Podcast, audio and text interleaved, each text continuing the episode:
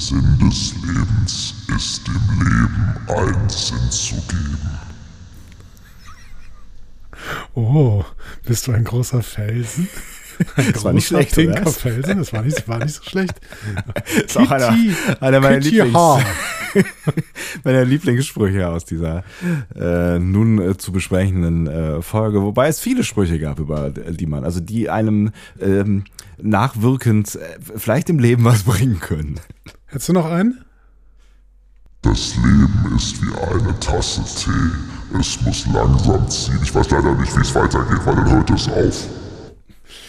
Ähm, Liebe ohne Vertrauen ist ein Fluss ohne Wasser. da war viel Schönes bei, ja. Da war ja. viel Schönes bei, ja. Ja, äh, ja äh, mehr gleich. Dabei heißt es doch eigentlich immer, Fortsetzungen ähm, können nichts, ne? Fortsetzung folgt. Ihr hört einen Discovery Panel Podcast. Discovery Panel. Discover Star Trek.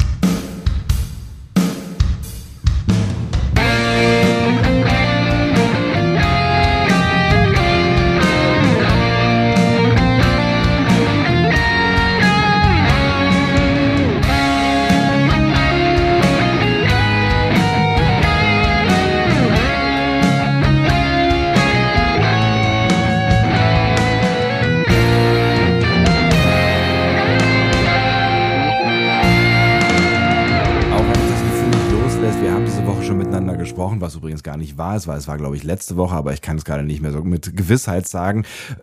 Eröffnet sich trotzdem das Discovery Panel feierlich zur achten Folge von Star Trek äh, Lower Decks, der dritten Staffel, kann ich noch dazu sagen. Sie heißt Crisis Point 2 Paradoxus und ich habe keine Ahnung, wie sie auf Deutsch heißt. Äh, soll ich dir das sagen vielleicht? Heißt die Crisis Point 2 Paradoxus? Nee, wahrscheinlich nicht, ne? Nee, sie heißt tatsächlich nur Paradoxus. Ach Deutsch. was. Okay. Ich weiß übrigens immer noch nicht warum. Ich weiß weder, ob das, warum das Englisch paradox ist. Was heißt denn eigentlich Paradoxus? Ja, es, es hat wahrscheinlich irgendwas mit der, mit der, mit der äh, Paradoxie zu tun, aber Paradoxus erscheint mir ein ähm, Kunstwort zu sein, oder? Nee, Paradoxus, Feminine Paradoxa, Neuter Paradoxus. First, second declension adjective, contrary to expectation. Contrary, also, also Erwartung und wieder erwarten quasi. Ah, okay. Aber das ist doch Nomen. Wiedererwartung. Das gibt es im Deutschen ja, gar nicht. Also oder? es ist etwas, das wieder der Erwartung passiert, quasi. Mhm. Also das Gegenteil von Erwartung. Nicht Erwartung. Nicht Erwartung. Gibt es im Deutschen wirklich nicht, ne? Nicht Erwartung. Vielleicht gibt es da irgendein, ja, Paradox. Was Paradox macht denn? Was macht denn, äh, ach so, aus Paradoxus macht ähm, äh, der, der, der, freundliche, der freundliche Freund Google ähm, Paradox. Ja, das ist doch schön. Ja. Someone who, contrary to expectation, has won in the, both the Lacta, a wrestling match, and in the Pancratium, a gymnastic content, uh, contest which included both boxing and wrestling on the same day. What? Das ist Paradoxus. Ist ich übersetze. Jemand, der wieder erwarten am selben Tag sowohl im Lacta, also im Ringkampf, als auch im Pancratium, äh, Turnwettkampf mit Boxen und Ringen gewonnen hat. Okay. Das ist ein Paradoxus. Ist quasi eine Paradoxe oder eine, ein Paradox, so sagt man dann wohl, ne? Ein Paradox möglicherweise per se das Gegenteil von Erwartung? Eigentlich schon, ne? Ich habe da noch nie so richtig drüber nachgedacht. Du hast eigentlich, ne? eigentlich hast du recht. Ja. Eigentlich hast du recht. Also äh, ein Paradox ist etwas, was man aus logischen Gründen nicht erwarten konnte. Ja, genau. nicht so schlecht. Haben, haben, wir das Wort gerade erst verstanden? Oder? Wir haben, wir haben gerade das Wort verstanden. Entdecken Sie noch heute mit Ihrem Discovery Panel die deutsche Sprache. Worte entdecken. Discovery Panel. Auf dem Panel heute. Andreas Dom. Und Sebastian Sonntag. Schön, dass ihr mit dabei seid. Wir haben viele Worte für euch, die ihr entdecken könnt und die wir teilweise mit euch äh, entdecken werden. Vielleicht werden wir sie auch nicht entdecken und sie werden uns im Halse stecken bleiben. Das werdet ihr aber dann merken, wenn es soweit ist. Discovery Panel. Discover Language. Wow. Ähm, Discover Feedback. Was hältst du davon? Wow. Es geht ja Schlag auf Schlag. Meine Schlag Herren, auf Schlag, Schlag auf Schlag. First of all, wir haben die deutsche Tonspur von äh, Lower Decks lange nicht gehört.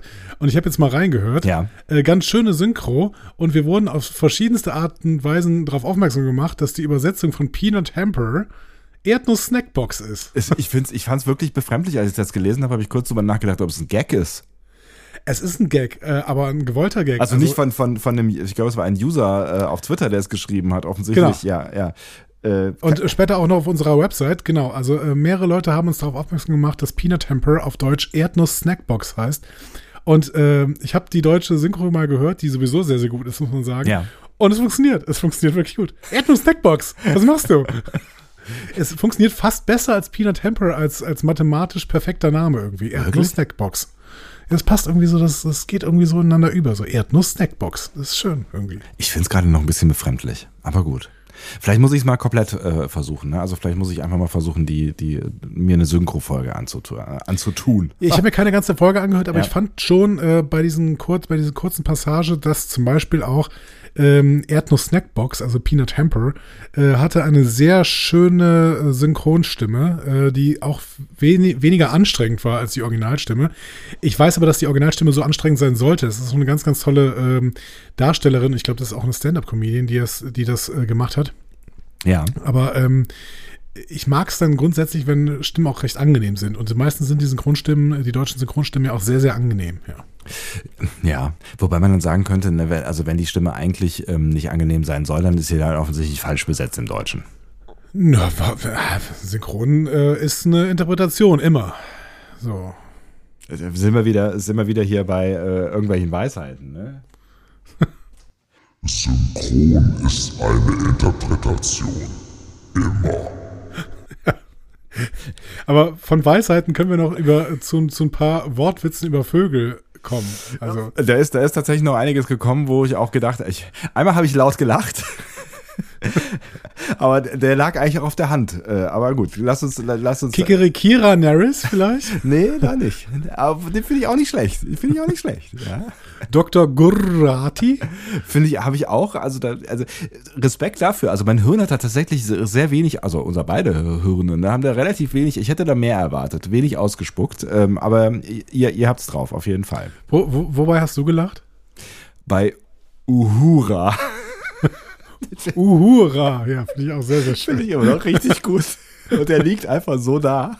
Er, er, er, liegt da, man hätte ihn nur verwandeln müssen. Der holographische Daktor hat, äh, Name darf nicht leer, äh, at Brati bei Twitter auch noch geschrieben. Ja. Ähm, Hunkari Sulu. Also, ist, also, war schon ein bisschen sehr weit hergeholt. Ja, ja, genau. Der ist, der ist schon hier von hinten durch die Brust und so, ne? Ja. Die USS Entenscheiß, das haben wir früher auch immer alle gesagt. Ja. Ähm, aber wie gesagt, Kiki, Kiki, Kikerikira Neris kam von äh, Xini bei Twitter. Ähm, und wir hatten ja Uhura, hatten wir noch. Ähm, ist von Robert aus Wien. Genau, von Robert aus Wien äh, auf unserem äh, Blog. Yes. So. Es waren auch so ein paar richtig schöne Vogelanspielungen, die Michel noch äh, gepostet hat, in den äh, Filmnamen, ne? Also die Pilotfolge von Thorsten mit Captain Christopher Pick. ja, das ist äh, auch sehr schön. Ne? Der ja. äh, Vogelkäfig. Ne? Ja, natürlich. Mhm. Ja, ja, klar. Mhm. Ähm, Star Trek 2, äh, der Zorn des Pelikan. Den finde ich auch eigentlich ganz geil. ja, also schon ein bisschen abwegiger war Star Trek 3 auf der Suche nach Mr. Specht. Und, aber auch Wenn man schön. einmal drin ist, dann, äh, ja, ja, dann läuft dann, das. Dann läuft das. Genau, genau das, äh, genau, das alte Prinzip, man muss nur Witze möglichst schnell aneinander rein, dann funktioniert das alles. Ja. Äh, Commander Rickra, äh, warst da warst du ja aber irgendwie beim äh, letzten Mal schon irgendwie auf der Suche, ne? Ja. Aber Rickra habe ich auch nicht ganz verstanden. Habe ich da. Was, nee, was, was verstehe ich denn da nicht? ich weiß auch nicht so genau. Aber, aber zu sehen, auch in Star Trek 8 an Bord der Phoenix. Hm? Ja. Ach komm schon, der ja. Feuervogel, der darf äh, wohl auch Erwähnung äh, finden. Ja, absolut. Ja, ja. Äh, Rohlärchen hätten wir noch. ja, das ist, das ist aber schon auch so Kategorie äh, äh, absurd, ja. Ja, ja, also äh, wir, wir sind immer noch offen, Leute. Also Wortwitze äh, immer unser Ding. So, ne? Auf jeden Fall. Auf jeden Fall. Für Vogelwortwitze, ähm, da, da geht noch was vielleicht sogar. Ja, ähm, muss, da mussten außerdem noch so ein paar ähm, Punkte korrigiert werden von äh, letztem Mal. Der Schmidti zum Beispiel äh, hat äh, geschrieben, dass ich offensichtlich Tetracell White gesagt habe. ich habe es leider nicht nachgehört, aber ich fände es auf jeden Fall sehr schön. Das ist sehr, sehr witzig. Natürlich ist es übrigens Tetracell White. äh, aber Tetracell finde ich... habe ich, hab ich nebenher einen ganz guten Witz gemacht, muss ich sagen. Ja. Und ich habe es noch nicht mal gemerkt. Ja, finde ich gut. Äh, Beides. Ähm, eine, eine Bemerkung von Schmiedi habe ich nicht verstanden. Ja. Also er hat es nochmal gesagt in, in der Aufstand, das ist ja Insurrection, da hat sich Riker für Trio den Bart abrasiert und Troy. war danach glatt wie. Okay, Troy. Troy. Ja. Troy, okay, das habe ich schon nicht gecheckt. Ja. Aber weiter, für Troy den Bart abrasiert und war danach glatt wie ein Androidenpopo. Ihr solltet mal die Filme besprechen. Das sagt Data dann. Äh, äh, also Data, äh, ich glaube, streichelt. Ähm, also er guckt, er guckt auf jeden Fall Riker äh, verdutzt an.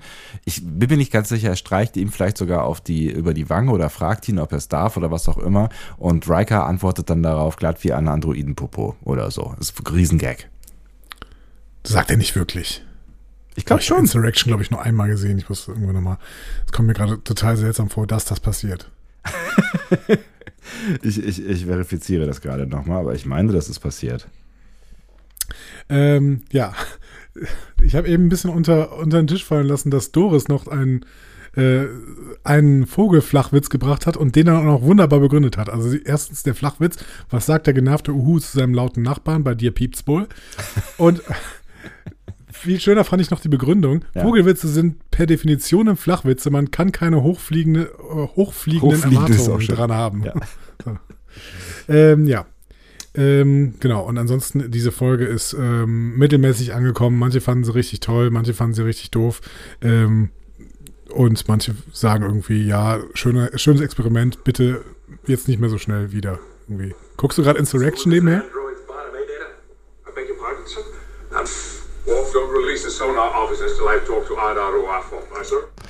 Ja, smooth as the android's bottom ist das Original, hat er gesagt. Smooth as an android's bottom. Okay.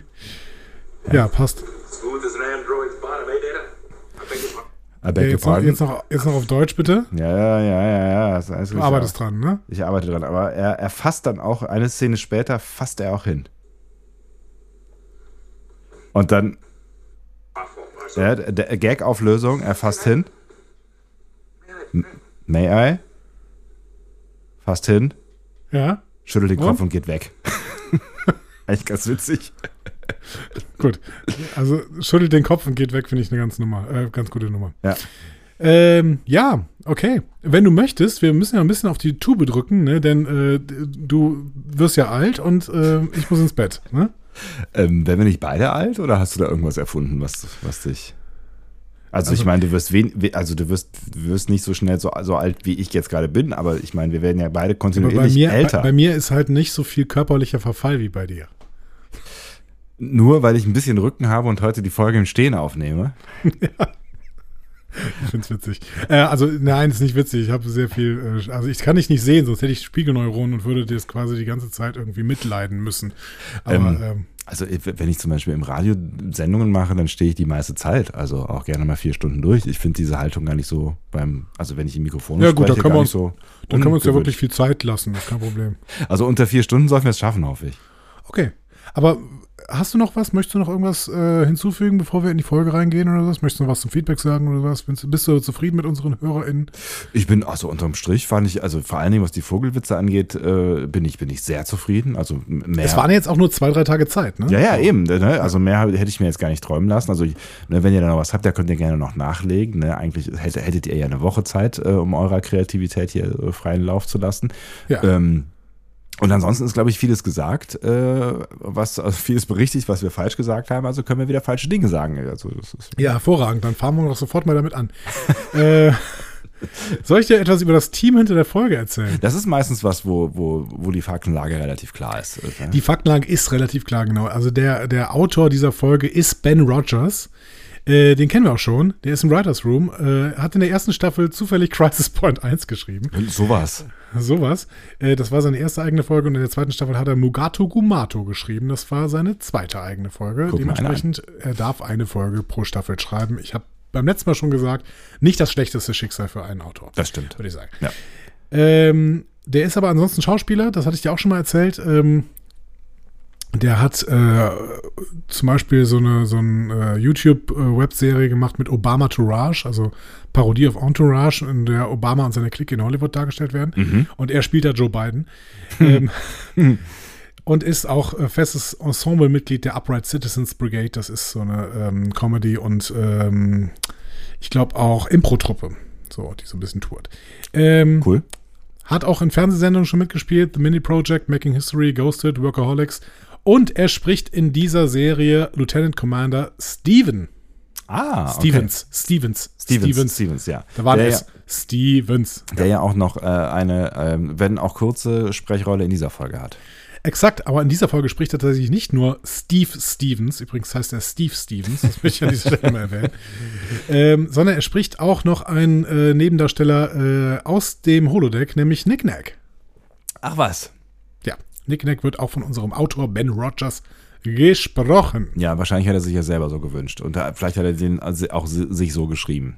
Maybe, maybe. Ja, ja gut. Äh, ich fand auf jeden Fall auch Nick Nack ganz gut gesprochen. Also äh, Ben Rogers kann gerne wiederkommen, sowohl als Autor als auch als ähm, Sprecher. Ich genau. fand an Nick Nack vieles gut. Den Namen auch, ne? Das ja. sich die ganze Zeit an Nick Nacks erinnert. Ja? Mhm. Mm, Nick Nacks. Nick Nacks haben so ein tolles Gewürz. Das Gibt's das noch? Gewürz. Das ist auch so ein, so ein 90er-Zeug, oder? Nick Nacks gibt's natürlich, gibt's Nick Nacks noch. Ja? Boah, ist auch schon wieder ein Zungenbrecher. Sag das mal 20 Mal. Natürlich, natürlich gibt's, nix noch. Gibt's nix, nix. Gibt's nix. Das kannst du mal einmal sagen. Natürlich gibt's nix. Ich kann's nicht. Natürlich gibt's nix Snacks noch. Natürlich gibt's nix Snacks noch. Ja, dann. Natürlich gibt's nix Snacks noch. Nix Snacks. Nix Snacks. Das weißen Sie, oder? Natürlich gibt's Nick Snack. Nee, nee, Nick Snacks. Nick Snacks. Natürlich gibt's Nick Snacks noch. Natürlich gibt's Nick Snacks ist keine Chance. Einmal ist richtig, einmal ist richtig, oder? Wir haben den besten Zungenbrecher der Welt gefunden. Natürlich gibt's Nicknacks noch. Natürlich gibt's Nicknacks noch. Gott, das muss richtig konzentrieren. Natürlich gibt's Nicknacks noch. Natürlich gibt's Nicknacks noch. So, und dieser Podcast endet an dieser Stelle. Habt ihr das bitte alle jetzt mal versucht? Also ich hätte gern ein paar Videos, wie ihr das gerade in der Bahn plötzlich so sagt, während ihr neben wildfremden Leuten sitzt oder so. Finde ich gut. So, äh, Regie dieser Folge führt Michael Mullen. Äh, der ähm, hat auch nicht die erste Regie geführt. Nein, es war sogar die dritte. In dieser Staffel sogar. Äh, erfahrener Animationsregisseur, habe ich ja schon ein bisschen was erzählt. Die Folgen, die er bis jetzt gemacht hat, war, waren The Least Dangerous Game und Reflections. Und ich, äh, ja, erzähl, was du willst. Ich bin immer noch bei Nicknack. Wusstest du, dass Nicknack äh, ähm, Nippes heißt oder oder Nebensache oder Schnickschnack oder Gedöns? Also ja. die haben die haben für so also die haben für für so viele schöne deutsche Worte, ja? Also Nippes oder Gedöns oder Kitsch oder Schnickschnack, das sind ja für sich genommen wunderschöne deutsche Worte. Natürlich. Das übersetzen die alles mit einem Wort, Nicknack? Ja. Ist doch schön, oder? Ich äh, weiß nicht. Es wäre auch schön, wenn man noch, noch mehr so Worte hätte, oder? Ja. Ähm, ich habe, ich, hab, ich denke gerade über die ganze Zeit, wie denn ähm, die Serie das übersetzt hat mit Nicknack. Wie, wie der heißt der denn wohl im Deutschen? Jedöns. Jedöns. Ah, Jedöns, du bist da. Also der soll ja quasi diesen Namen haben, ähm, weil er so eine unwichtige Nebenfigur ist, ne? So. Ah. Ah. Guck. Jetzt? Guck. Ja. ja jetzt, ja. Ne? Ja, natürlich, klar, das liegt ja völlig auf der Hand. Ich war aber schon bei Michael Mullen. Ähm, Entschuldigung, ja, ich bin, ich bin ähm, abge, es, es hat mich so gefesselt. Ich, würde, ich, würde dir ein, ich würde dir ein Geschenk machen, wenn du mir eine seiner äh, Serien sagen könntest, denn ich habe dir schon mal gesagt, welche drei Serien er in letzter Zeit gemacht hat.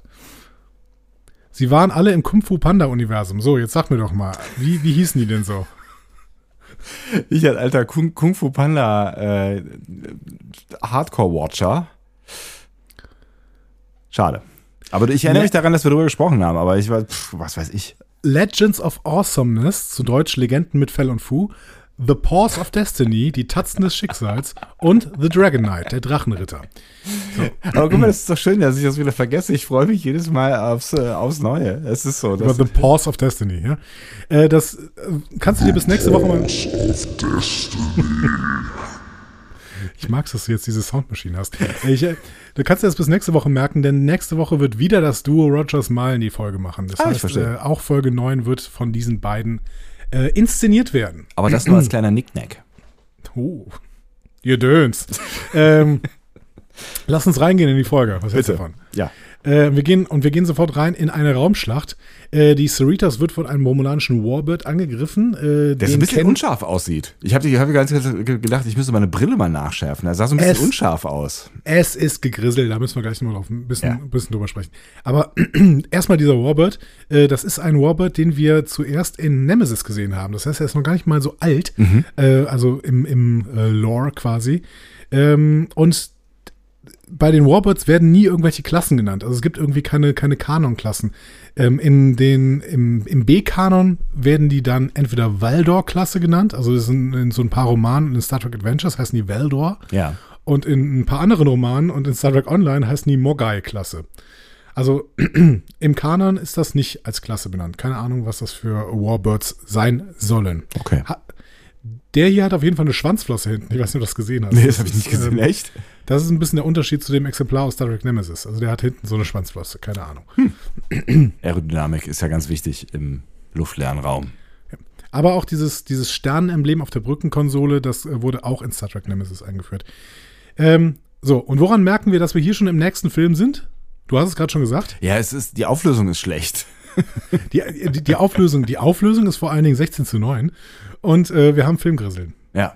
Ja. Was, also, was, was offensichtlich ja gewollt ist, weil es müsste ja eigentlich auch anders gehen. Und das Grisseln, genau. also zuerst, äh, zuerst habe ich wirklich gedacht, irgendwas stimmt. Also, ich meine, ich habe mich dann auch schnell daran erinnert, dass wir ja in einer Fortsetzung sind, ne? Äh, aber ähm, zuerst habe ich echt gedacht, irgendwas, irgendwas stimmt nicht. ähm, und habe es nicht so ganz gecheckt, weil ich, ich fand, es sah halt auch nicht so richtig wie Filmgrisseln aus. Das ist ja später viel deutlicher irgendwie. Ja. Ne? Also da sieht man wirklich so diese, diese Projektor-Artefakte quasi. Ja, man sieht sogar irgendwann, ähm, das hat ähm, wieder mal Jörg Hillebrand rausgefunden, man sieht in einer ganz kleinen Szene oben rechts dieses, dieses ähm, Logo zum äh, Filmrollen wechseln. Ach echt? Das ist ja geil. Das, ist so ein schwarzer. Kreis mit einem weißen, äh, mit weißer Umrandung. Den hat man früher immer gesehen, wenn eben die Filmrolle gerade gewechselt werden musste. Äh, ich weiß nicht gar nicht genau warum. Also ich meine, man konnte das ja in der Schnelligkeit dann irgendwie nicht als Reaktionsdings nehmen. Nee, es gab aber mehrere, glaube ich. Also es gab mehrere und die konnten wahrgenommen werden, entweder vom Filmvorführer mhm. Vielleicht können die auch später irgendwann automatisch nah wahrgenommen werden. Das kann natürlich sein, ne? dass irgendwie so eine Maschine das dann sieht und dann in dem Moment vielleicht äh, die, die Rolle wechselt. Vielleicht haben wir FilmvorführerInnen in unserer HörerInnenschaft und die könnten uns das dann eventuell mal kurz sagen, wie das dann äh, damals war mit diesen komischen äh, Kreisen da oben rechts. Ja. Das war ja immer mein Traum. Ne? Das war immer mein Traum, ähm, ähm, so Studenten- oder Nebenjob. Äh, Im, einmal im Kino arbeiten. Warum hast du nicht gemacht? Ist nie, äh, keine Ahnung, ist nie passiert. Ich habe also keine, also. Du hast 300 Meter von, von einem Kino gewohnt, quasi in Aachen. Das stimmt, ja, das stimmt. Und auch da, ich meine mich sogar irgendwann mal beworben zu haben. Dieses Kino hat auch jemand geleitet aus unserem Heimatdorf. Äh, es war? Mit dem ich Abi gemacht habe. Mhm. Echt? Grüße. Ja. Atlantis hieß es, ne? Hieß es Atlantis? Äh, ja. Nee, nee Welches meinst du? Ja, oben in der Milchstraße. Also, ja, genau. Ähm, das, ist das nicht Atlantis? Ich meine auch, das hieß was mit A, aber was Atlantis kann sein. Habe ich, hab ich nicht mehr so auf dem Schirm. Äh, ja, ähm, schöne Grüße nach Aachen. Schöne Grüße nach Aachen, ja. Das war jetzt sehr Special Apollo. Interest. Apollo. Apollo, du hast völlig recht. Ja. Ja, Apollo war es, genau. Aber, ähm, Wie in Battlestar Galactica. Richtig. Gab es nicht auch ein Atlantis in Aachen? Atlantis raus. in Eden. Guck mal. Ja, das Eden war aber doch in der alten Post, wo, wo dann irgendwann dieses High-Class-Kino hingebaut worden ist. Ja, nee, es war, war das nicht auch gegenüber? Ah, nee, das war nur in der alten Post. Das Gegenüber hieß, boah, wie hart langweilt euch das jetzt schon? Das Gegenüber, das Wir, das, sind, wir sind gerade in Aachen unterwegs, ja. Leute. Fahrt da mal hin. Das Gegenüber, das, das war zwischenzeitlich wurde zu einem Club und dann wurde es abgerissen. Aber weil das so lange, ne, also das Kino ist irgendwann rausgegangen, weil es abgerissen werden sollte, dann hat sich das aber so lange Stimmt, mit dem. Im Club war ich auch mal. Ja. Der war gar nicht mal so gut. Nee, das war so ein bisschen, ähm, kann ich nicht sagen, diesen Podcast. So. Okay. Ähm, sollen wir wieder in, die, in diese Folge reingehen? Ich meine, Unbedingt. da ist ja ein bisschen was noch zu erzählen. Ich, ja, also, immer noch? Die äh, Cerritos-Brücke hier ist besetzt mit Barnes, einem Kaitianer an der Steuerung, Ransom und Freeman auf den Commandersesseln und Keishon und Shax an den Konsolen hinten. Ja. Ähm, was fällt uns auf? Alle, die früher Lower Decks waren, sitzen jetzt vorne. Ja, die sind vor allen Dingen nicht da. Also keiner unserer Ensigns Ach so, das ist stimmt. auf der Brücke. Ja, das so. stimmt. Ah, nee, du hast recht. Entschuldigung, ich bin ja schon ein, ich bin schon eine Brücke weiter. Äh, äh, streichen Sie diesen Kommentar. Ja. Genau, also auf der Cerritos ist keiner unserer Ensigns, was uns natürlich schon einen kleinen Hinweis darauf gibt, dass die wahrscheinlich äh, gleich mit einem anderen Schiff ankommen. Ja. Erstmal wird die Cerritos aber hart getroffen und dann geentert. Wir sehen Remulaner, äh, die zwei Wissenschaftler So überfallen. Remulana gesagt? Hm. Nee, dann hätte ich Remaner gesagt, aber ich meinte Romulaner. Ähm, und äh, die, die überfallen diese beiden Wissenschaftler und äh, klauen einen pinken Crystal. Ne? Crystal! Yay!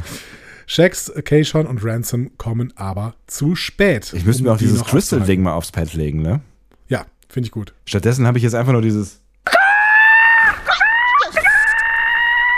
Was wir gar nicht gebrauchen können, diese Folge.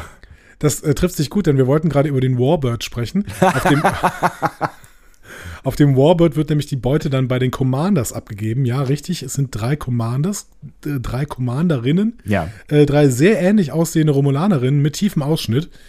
Ähm, Die offensichtlich auch den gleichen Friseur haben, aber da gab es vielleicht auch irgendwie einen Haarschnitt zum Preis von drei. Nee, umgekehrt. ja, die Fri Frisuren, hast du mal näher drauf geachtet, auf die Frisuren? Nee, offensichtlich nicht. Gibt es Unterschiede? Ja, es gibt Unterschiede, denn äh, einer hat eine weiße Strähne links, einer hat eine weiße Strähne rechts und einer hat eine in der Mitte. Ach, guck. Und zwar so äh, seitenversetzt. Also Sind die in der Mitte hat die in der Mitte und dann äh, links hat rechts und rechts hat links. Rangabzeichen, äh, Strähnen. Das, nein, das ist einfach, das ist einfach Ästhetik. Die haben sich extra so hingesetzt. Die Melpornor-Drillinge, Natürlich. die äh, Schwestern sind und Ja. Drillinge Äh, sind häufig Schwestern. meistens, meisten sind Schwestern Ja. und äh, deutlich mehr Dekolleté zeigen als die meisten romulanischen Offizierinnen. Ja, das stimmt. Ähm, es sieht ein bisschen deswegen- klingonisch aus, ne? Ja, ich, ich habe deswegen, deswegen ist es wahrscheinlich ein Verweis auf die Duras-Schwestern, oder? Auf Lursa und Betor. Ah, stimmt. Hätte ich jetzt gedacht. Ne? Ja, die haben auch ja immer sowas, Das sind auch zumindest äh, Zwillinge. Ja. Und die haben immer so ein Outfit angehabt irgendwie, ja. Ja, genau. Auch deutlich größerer Ausschnitt als andere Klingoninnen. Deswegen, äh, ich glaube, da sollte so eine kleine Anspielung drauf sein. Nicht die Ähm, letzte in dieser Folge. Das ist richtig.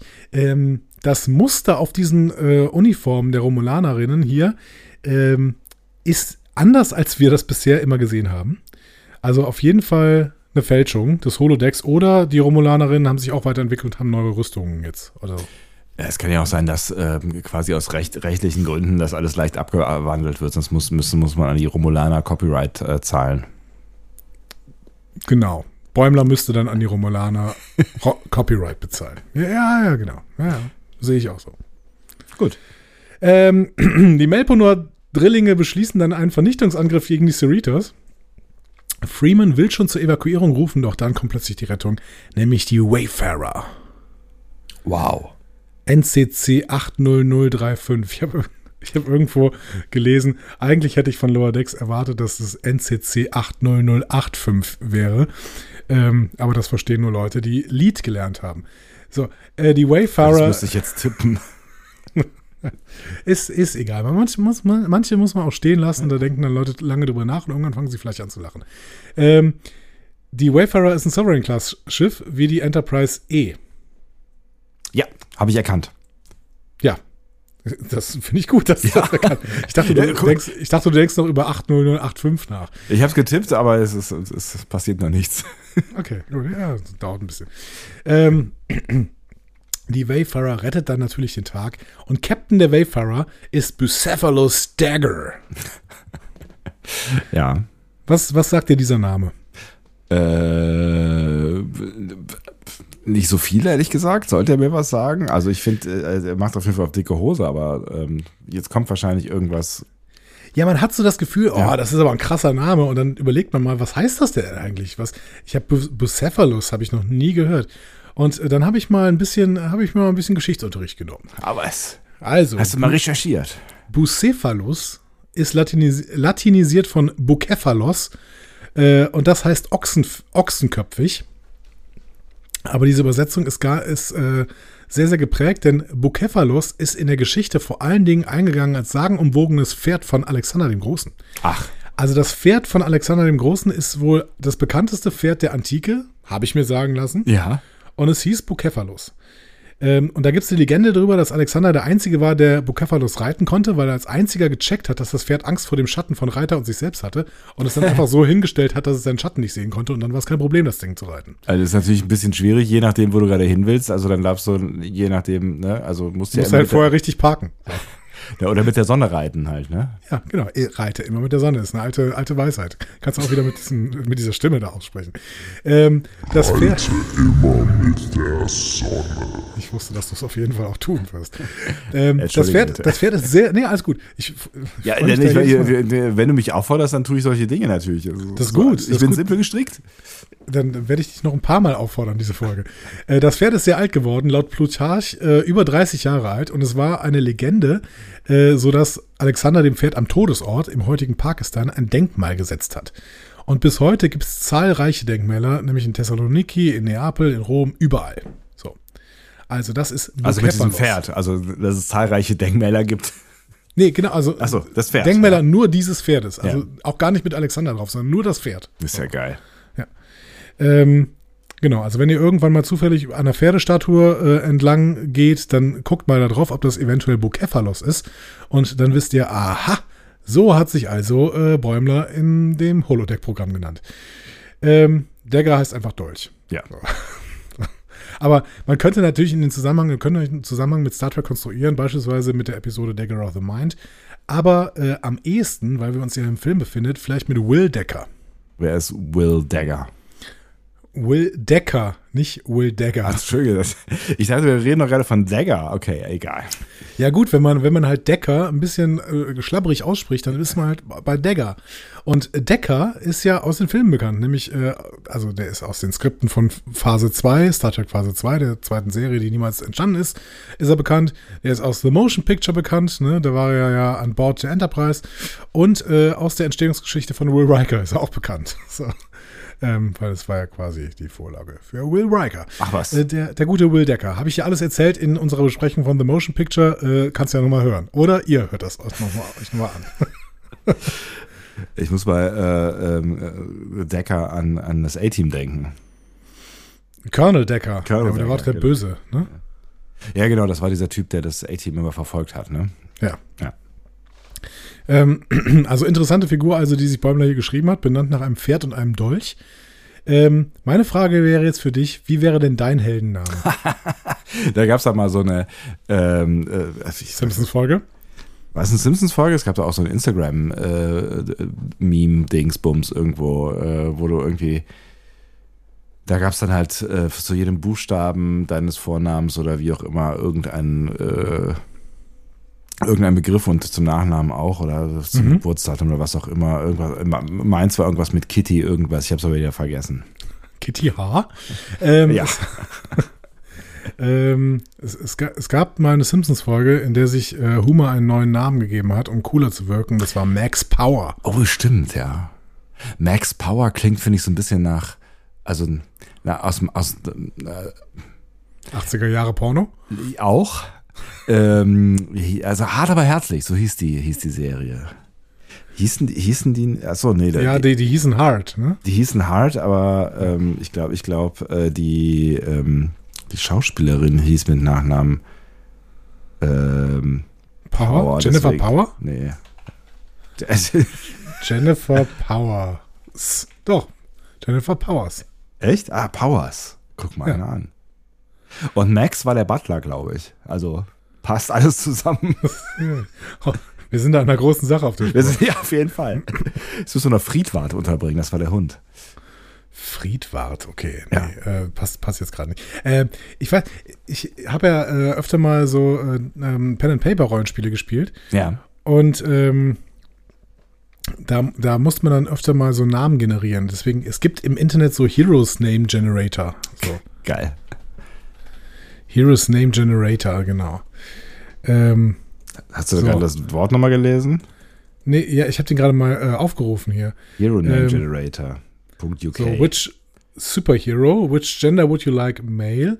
An adjective to uh, ad- adjective to describe your hero. Bold.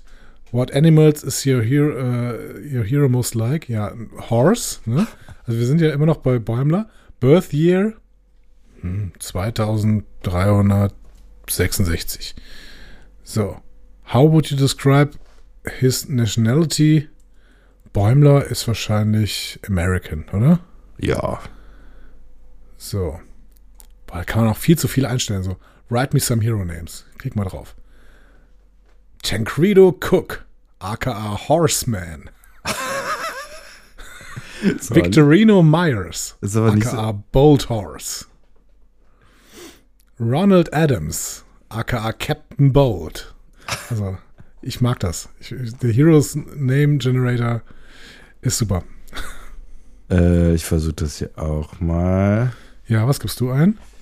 Ich dachte Adjective Talkative, ja, irgendwie. Talkative. Ja. Talkative passt ganz gut zu dir. Ja. Ist auf jeden Fall Talkative. Äh, Animal nehme ich mal Cat. Äh, Birth Was hast Year. du mit Cats zu tun? Ah, gefällt mir, also gefällt mir am ehesten hier. Ich könnte auch Pick nehmen. Spider-Pick fand ich so nett. Nehmen wir mal die 80er.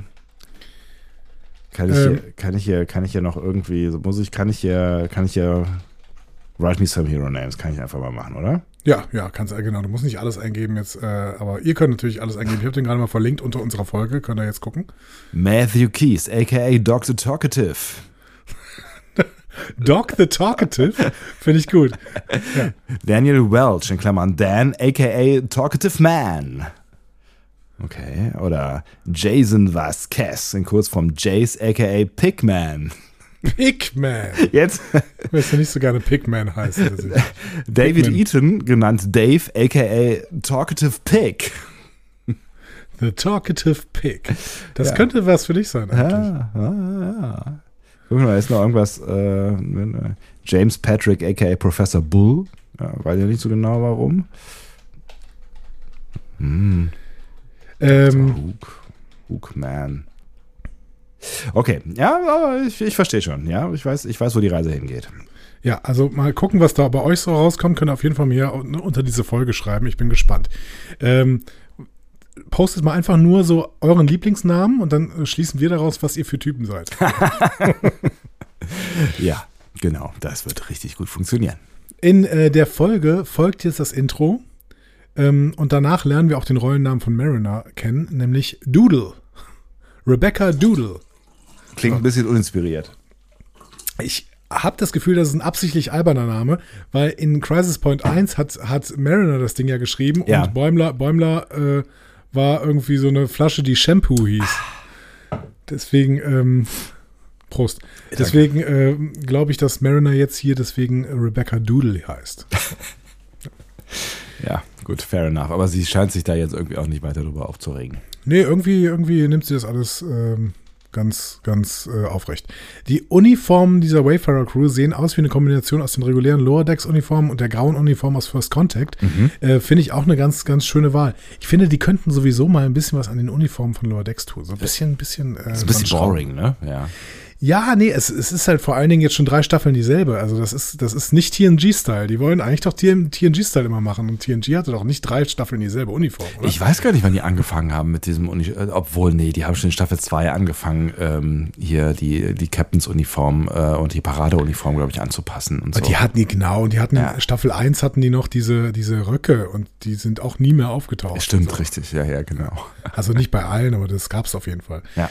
Äh, ja, so. Ähm, die Wayfarer gibt dem Warbird dann noch einen Schuss von Bug. Und dann dürfen die Romulaner-Drillinge flüchten. Bäumler Dagger weiß aber nicht, dass sie diesen Kristall geklaut haben. Das erfährt er dann aber von Freeman. Der Kristall ist nämlich der Chronogami. Netterweise wird es ja dann noch erklärt. Genau. Ein streng geheimer Sternflottenprototyp, der zeitliche Barrieren durchdringen kann. Natürlich. Chrono, weil es darum geht, die Zeit zu nehmen. Und Gami, weil man sie faltet. Wie Origami. Hm? Ja, ja, ich hab's- ich hab's- ich hab's Mariner schon war schon ein bisschen ja. wenig äh, zu viel Erklärung. Ne? Aber ja, fand ich, fand ich irgendwie ganz geil, wie sie, äh, äh, also wie Bäumler hier Freeman benutzt, um diesen Scheiß zu erklären. So. Ich mag es auf jeden Fall, dass wir hier quasi einen Time Crystal haben. Ja, ja. Äh, Weil die Vorstellung des Zeitkristalls ist so absurd, dass sie selbst in Lower Decks nur in einem Holodeck-Programm vorkommen kann. Ja, richtig. Grüße! Grüße! so. ähm, so, Bäumler wird dann aber jäh aus einem Holodeck-Programm rausgerissen und zu Ransom gerufen. Mhm. Und das, obwohl er außer Dienst ist. Hm. Äh, Ransom denkt, Bäumler will ihn wohl haben, äh, damit Bäumler ihm zugucken kann, wie er Tellerites Deadlifts macht. Kreuzheben. Ist jetzt gerade nicht so dein Thema, glaube ich. Nee, gerade, nee, nee, nee, morgen vielleicht wieder. Oder nächste Woche. Aber Leute wollen Jahr. sehr, sehr gerne, dass man ihnen beim Kreuzheben zuguckt. Das äh, habe ich ähm, in meiner langjährigen Fitnessstudio-Erfahrung, weiß ich, dass Leute sehr, sehr gerne möchten, dass man ihnen beim Kreuzheben zuguckt. Wirklich? Ja, Why? Keine Ahnung, vielleicht sieht man dabei besonders gut aus. Ich weiß ich nicht. Ich weiß nicht. Ich habe, hab, glaube ich, noch niemandem zugeguckt beim Kreuzheben. Doch, bestimmt. Also ja, aber du warst auch nicht im Fitnessstudio, ne? Ja, ich ich war da, ich war da immer, also ich hatte immer so Jahresverträge und ich war da bestimmt fünfmal oder sowas in diesem Jahr. Hm. Hm. Ähm, so, Bäumler äh, geht, beziehungsweise geht noch nicht so richtig, aber die anderen überlegen auf jeden Fall noch, wie es nach dem Opening von Crisis Point 2 wohl weitergehen könnte. Mariner hat Sorge, dass sie in der Zeit zurückreisen müssen und Kennedy umbringen. Und das ist eine großartige Geschichte, weil es ist eine sehr, sehr alte Geschichte für die absoluten Star Trek-Nerds, aber ein richtig deeper Cut für alle anderen. Das bezieht sich nämlich auf Gene Roddenberry. Ach. Der hatte bei seinen Versuchen auf Star Trek 1 Einfluss zu nehmen damals ziemlich viel Kritik einstecken müssen. Ne? Du erinnerst dich vielleicht, ähm, der Film war für die damaligen Verhältnisse sauteuer. Ja. Und er war jetzt kein Flop, aber jetzt auch kein absoluter Gassenhauer. Ne? Mhm. Also Star Trek 1 war ja so, so mittelmäßig erfolgreich. War aber auf jeden Fall sauteuer, irgendwie 44 Millionen zu dieser Zeit, unmenschlich viel. So. Mhm. Ähm, also hat Roddenberry sehr, sehr viel Kritik bekommen und wollte dann für den zweiten Film alles richtig machen. Und deswegen hat er sich überlegt, ich baue die beliebtesten Ideen der Originalserie ein, damit das kein Flop wird. Ne? Also ich gucke mir, was war in TOS denn das beliebteste überhaupt und dann das packen wir alles zusammen in einen Film, dann kann es eigentlich kein Flop werden. Also hat sich überlegt, okay, wir nehmen Klingonen, definitiv. Ne? Wir nehmen Zeitreisen, so, hat auch super geklappt. Und wir nehmen dann den Guardian of Forever, weil der war aus der besten Zeitreise-Episode überhaupt, äh, nämlich The City on the Edge of Forever. Ja. Ähm, also Klingonen, Zeitreisen, Guardian of the Forever, super. Läuft. Und er schreibt ein Drehbuch, in dem die Idee war, dass den Klingonen den Guardian of Forever nutzen, um in die Vergangenheit zu reisen und die Ermordung Kennedys verhindern. Und das führt aus welchen Gründen auch immer dazu, dass die Föderation nie existiert. Okay. Ähm, so, und die Enterprise befindet sich dann irgendwie äh, zum Zeitpunkt des Übertritts der Klingonen äh, mit dem Guardian Forever im Warp-Antrieb, im Zeitstrom, whatever. Sie sind auf jeden Fall nicht betroffen und konnten dann selbst in die Zeit zurückgehen, um die Zeitlinie dann wieder zu korrigieren. Ohne da groß einzuschreiten, zu diesem Zeitpunkt noch. Roddenberry hatte den Film dann übrigens Star Trek 3 genannt, weil er wollte nochmal klar machen, dass äh, Star Trek 1 eigentlich die Fortsetzung von TOS war. Das heißt, Star Trek 1 war eigentlich Star Trek 2 für Roddenberry. Es ist kompliziert. So, der Vorschlag wurde dann aber nicht nur abgelehnt. Nach dem Vorschlag wurde Roddenberry von seiner ausführenden Rolle wegbefördert und durch Huff Bennett ersetzt. So. Ups. So. Ähm, und Roddenberry war sehr enttäuscht. Ja, und weil Bennett für den nächsten, weil Bennett für die nächsten Filme auch noch zuständig war, brachte er dann immer wieder diese Kennedy-Story ein. Für Star Trek 3, für Star Trek 4, für Star Trek 5. Immer wieder vorgeschlagen. Die Story änderte sich dann immer so ein bisschen. Am Ende führte es tatsächlich dazu, dass die Enterprise nicht nur einfach ohne direktes Eingreifen die Zeitlinie fixte, sondern Spock tatsächlich auf einer Wiese hinter einem Bauzaun stehen sollte, um Kennedy zu erschießen. Das war dann noch mehr City on the Edge of Forever, ne? Also weil, ne, man musste ja im Prinzip dafür sorgen, dass dann äh, diese beliebte Figur stirbt. Ja. Und Paramount, Paramount muss von diesem Vorschlag absolut entsetzt gewesen sein. Und hat es im Endeffekt nicht gemacht. Mariner beschwert sich ähm, also quasi, beziehungsweise Mariner hat Angst, dass sie in der Zeit zurückreisen müssen, um Kennedy umbringen und hat und kennt damit wieder ihr Star Trek Lore perfekt, weil das war halt Roddenberrys Vorschlag über 15 Jahre in einen Film unterzubringen. So. Ziemlich geil. Ja, wunder, wunderbarer Deep Cut mal wieder für alle Star Trek Nerds. Ähm, Mariner beschwert sich dann auch noch bei Bäumler, den, dass Bäumler den Titel Crisis Point 2 genutzt hat. Ja. Weil Crisis Point 1 war ja ihr Film. Bäumler kontert dann, ja, eigentlich war das ja mein Programm, also darfst du dich nicht beschweren. Und das passt alles so gut zur Rolle von Roddenberry und um die Star Trek-Filme irgendwie. Also Ach, schön. wirklich großartig. Ähm, ja, bei der Diskussion scrollt Bäumler übrigens nochmal durch das Skript äh, an dem Türpad des Holodecks. Ja. Ne? Und der Text, der da zu sehen ist, hast du mal angehalten? Nee, natürlich nicht. Das machst du. Das mache ich ja nicht. Ich gucke die Folge. Also der, der Text ist tatsächlich der Text des Openings. Und zwar genau der Text des Openings. Also das Skript des Openings. Das, was Das wir vorher gesehen haben. Genau. Das ist ja geil. Das scrollt er gerade durch. Ähm, und er betont, wie gut die Geschichte ist. Äh, Freeman hat gerade erklärt, dass der Chronogami verwendet werden kann, um jeden Punkt in der Geschichte zu zerstören. So. Das ist ein ziemlich guter, äh, ziemlich guter Storyline für Bäumler. So. Ja, auf jeden Fall. Mhm. Mariner hat nur ein bisschen Angst, dass äh, das sich in Richtung JJ-Track äh, entwickeln könnte. Ist auch Also es ist völlig unrealistisch. Genau. Also, genau. Also Tandy findet das sehr, sehr weit hergeholt, so ja. rein wissenschaftlich. So. Eine andere Zeitlinie, wo, äh, wo, wo, die gleichen Charaktere von jüngeren Menschen gespielt werden. Also ich finde es äh, wirklich, wie hier ausgeteilt wird in alle Richtungen. Es ist wirklich so großartig. Ganz im Ernst. Ja. Ah, ja, Bäumler geht. Ja. Ist dir aufgefallen, äh, was passiert, wenn die das Holodeck verlassen? Jetzt Bäumler und später auch Mariner. Bei Mariner sieht man es noch deutlicher. Äh, nee. Die müssen tatsächlich über diese Letterboxing-Stangen steigen, weil der Film ist ja in 16 zu 9 und das müssen die über so schwarze Echt? Balken klettern. Genau. Das habe ich nicht gesehen. Wie geil ist das denn? Also bei Bäumler hier sieht man es nur ganz wenig, ja. äh, aber man sieht so ein bisschen, wie er so einen kleinen Sprung macht. Und Mariner nachher, da sieht man es wirklich, wie die, die hat er zu der Zeit irgendwie so, ein, so einen riesigen Umhang an und dann müsste der komplett drüber steigen. Man sieht das von außen. Ja. Das ist ja geil. Absolut großartig. So. Ah, ja. So, die anderen drei gucken sich jetzt das Intro des Films an. Und ähm, es ist zwar eigentlich die Fortsetzung zu Crisis Point 1, aber es hat tatsächlich dieselbe äh, Titelkarte und dieselbe Schriftart wie in äh, The Motion Picture, also wie in Star Trek 1. Ja. Und der Regenbogen-Hintergrund stammt vom Poster ähm, des Films. Die Credits sind aber in der Schriftart von Wrath of Khan. So. Okay. Ich, ja, ja, also. Das ne? sind viele Details. Das sind viele Details. Es geht, geht auch ständig so weiter. Ähm, was ich nicht verstanden habe, Rutherford spielt einen Cajun-Charakter. Die äh, Cajun sind ähnlich wie die Kreolen, Einwohner von Louisiana, in der Kolonie geboren, französischstämmig katholisch, habe ich dir ja vor ein paar Wochen erst erzählt. Ich weiß gar nicht mehr warum. Ging irgendwie um Cisco oder so. Ja, ich glaube auch. Ähm, Ironischerweise werden heute eigentlich eher die Weißen in Südlouisiana Cajun genannt und die Schwarzen in New Orleans Kreolen. Keine Ahnung, warum Rutherford sich hier nicht als Kreole identifiziert, hätte irgendwie auch mehr zu, zu Star Trek gepasst, also wegen, wegen Cisco und so. Ja. Keine, keine Ahnung.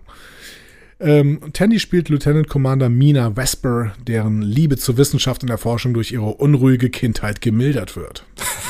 Also sie spielt sich selbst ja. quasi. Ja, so. ähm, ja, dann kommt Bäumler zurück er behauptet, Ransom wollte nur einen neuen Dienstplan mit ihm besprechen, aber er ist sehr geknickt und unmotiviert. Ja. Tja. Ähm, so, Ende des Intros. Rutherford furzt nochmal am Ende des Intros. Völlig random. Ja. So. Sorry. Ja, und ähm, dann gehen wir in den Film. Also im Film, in der Serie, in der Episode. Wir starten in einem Raumlabor der Sternenflotte. Auch das kennen wir natürlich. Ne? Das äh, ist der Raumstation Regular One aus äh, Wrath of Khan nachempfunden. Mhm. Und die WissenschaftlerInnen tragen auch die gleichen Uniformen wie das Personal von Regular One. Und da steht sogar so ein blinkendes rotes Röhrengerät im Vordergrund, genau wie äh, in Wrath of Khan. Mhm. So. Ähm, wir sehen unsere gesamte Crew, die das Raumlabor aufsucht und auf Dr. Helena Gibson trifft. Mhm. Wie hat die dir gefallen? Sah auch so ein bisschen aus wie aus den 80ern halt, ne? So Ja. Ein bisschen mit Föhnwelle und so, ne? Ja. An wen hat die dich erinnert? Äh, Vielleicht an, äh, wie hieß denn, äh, wenn wir bei Wrath of Khan sind, wie hieß sie denn noch gleich, die äh, Wissenschaftlerin, die was mit Kirk hatte? Ja, die, an die habe ich mich auch erinnert gefühlt. Das ist Ja. Dr. Carol Marcus. Marcus, genau, ja, richtig. Ja. Ähm, genau, also äh, Dr. Helena Gibson war hier so ein bisschen mehr auf, ähm, auf äh, sexy gemacht vielleicht, ne? Ja. aber ich habe auch das Gefühl gehabt, das sollte so eine kleine Dr. Carol Marcus Anspielung sein. Mhm. Ähm, ja, Helena Gibson ist offensichtlich als Love Interest für Bucephalus Dagger eingeplant. Aber wie Bäumler das schon so oft in dieser Staffel gemacht hat, er lässt sie ziemlich abblitzen. Also diesmal hat er einen anderen Grund, aber er lässt sie sehr, sehr abblitzen. So Ja. sehr, dass sie am Ende der Szene gar nicht mehr weiß, was sie tun soll. Was sie auch sagt. Ähm, äh, was soll ich denn jetzt machen? Aber äh, ähm, äh, Mariner weiß ja auch nicht, wie sie mit der Situation umgehen soll, weil sie äh, an Bäumlers Stelle, glaube ich, anders gehandelt hätte. Ja, Mariner kommentiert ja sowieso alles ununterbrochen. Ne? So. Diese hinreißende Wissenschaftlerin ist das, äh, Liebe, äh, ist das, ist die Love Interest? Okay. Also sehr, sehr meta unterwegs, ne? Ja, klar. Also es ist wie, wie bei, äh, wie in der Scream-Reihe. Quasi. Wo die ganze Zeit darüber gesprochen wird, dass jetzt gleich jemand in den Keller geht oder so. Genau. Also in Scream, Scream ist ja, äh, ich, das liebe ich ja so in der Scream-Reihe. Ich freue mich auch schon wieder auf Scream. Was kommt jetzt? Scream 6, 7, 8? Keine Ahnung. Wird da noch was gedreht? Ja, da kommt jetzt ein neuer. Das ist ja verrückt. Moment, Scream, es müsste eigentlich Scream 6 sein, oder? Scream. Ich habe keine Ahnung. Ich glaube, ich habe den ersten gesehen und das war's. Nee, Scream 5. Das ist Scream 5 ähm, kommt jetzt. Übrigens mit Jack Quaid, also unser Bäumler spielt mit. Ach, witzig. Und natürlich spielt auch ähm, Courtney Cox wieder mit. Und Neve Campbell spielt auch wieder mit. Ernsthaft? Die sind, sind auch wieder dabei. Die sind dann mittlerweile auch 50, oder? Na, ist ja egal. Ach so, aber der ist schon rausgekommen. 14. Januar 2022. Kommt denn Scream 6 jetzt raus? Ja, am 31. März 2023. Okay, also es geht immer noch weiter. Auch da übrigens wieder mit Courtney Cox. Ähm, aber ich weiß nicht, ob mit Neve Campbell. Äh, ja. Also ich habe, das wäre eigentlich hier was für, für so Halloween, so richtig klischee-mäßig, ne? Könnte ich das stimmt, mal, ja. Ja. Äh, ja, gut. Ähm, genau, also Mariner ist ein bisschen so unterwegs, ne? Die ganze Zeit Meter. Meter. So. Äh, Gibson macht aber dann ein bisschen Infodumping mit unserer Crew und zeigt ihnen einen Einführungsfilm zum Chronogami. Hat dich dieser Film denn an irgendwas interessiert? Interessiert? Äh, interessiert, boah Gott, erinnert. Also natürlich erstmal so an Star Wars und diese Grafiken von Star Wars, aber ich meine, die Grafiken waren ja auch in, äh, wenn wir jetzt eben die ganze Zeit bei Wrath of Khan waren, also in den Filmen waren die ja auch ähnlich so, ne? Ja. Also es ist ein ganz krasser Callback auf das äh, Genesis Device Video aus Star Trek Wrath of Khan. Ne? Das Genesis-Gerät? Ja, ja, ich, ich, ich, erinnere mich an das Genesis-Gerät, ich erinnere mich noch gar nicht mehr an die Grafiken da, daran, aber ich glaube. Nee, da war auch am Anfang diese, diese hm. Top-Secret-Einblendung, so. Was ja auch geil ist. Und dann geht der Film weiter. Genau. Ähm, und das, ähm, Rutherford sagt ja auch, boah, diese Grafiken sind überwältigend. Ähm, tatsächlich war diese Sequenz einer der ersten CGI-Einsätze in einem Spielfilm überhaupt. Und dementsprechend ein Meilenstein in der Geschichte von Industrial Light and Magic. Okay. Dementsprechend äh, passt es ganz gut zu deiner, äh, zu deinem Star Wars-Ding. Ne? Ja. Es ist halt Industrial Light and Magic. Ja. Ähm, Und das sah ähnlich aus, genau. Genau. Aber als ein, einer der ersten CGI-Einsätze überhaupt, ist krass, ne? Also, ja, das ist echt krass. Ja. Und ja, sieht aus wie Pong. ja. Ja, ähm, Shax fasst dann nochmal zusammen, oh Gott, die Romulaner könnten jeden Ort und zu jeder Zeit angreifen, was ihnen erlaubt, die Föderation auszulöschen. Ich habe mich gefragt, ist das nicht ungefähr das, was erstens Roddenberry mit seiner JFK-Linie mit den Klingonen machen wollte? Ja. Zweitens, die Borg in First Contact versucht haben. Ja. Und drittens, die Sindhi in Enterprise versuchen. Ach ja. ja. Also, ja, auch schon, auch schon ein paar Mal passiert offensichtlich. Ne? Ja. So. Aber eine geile Story, die er sich da ausgedacht hat, ja. Ja, das ist der Hammer. Ja.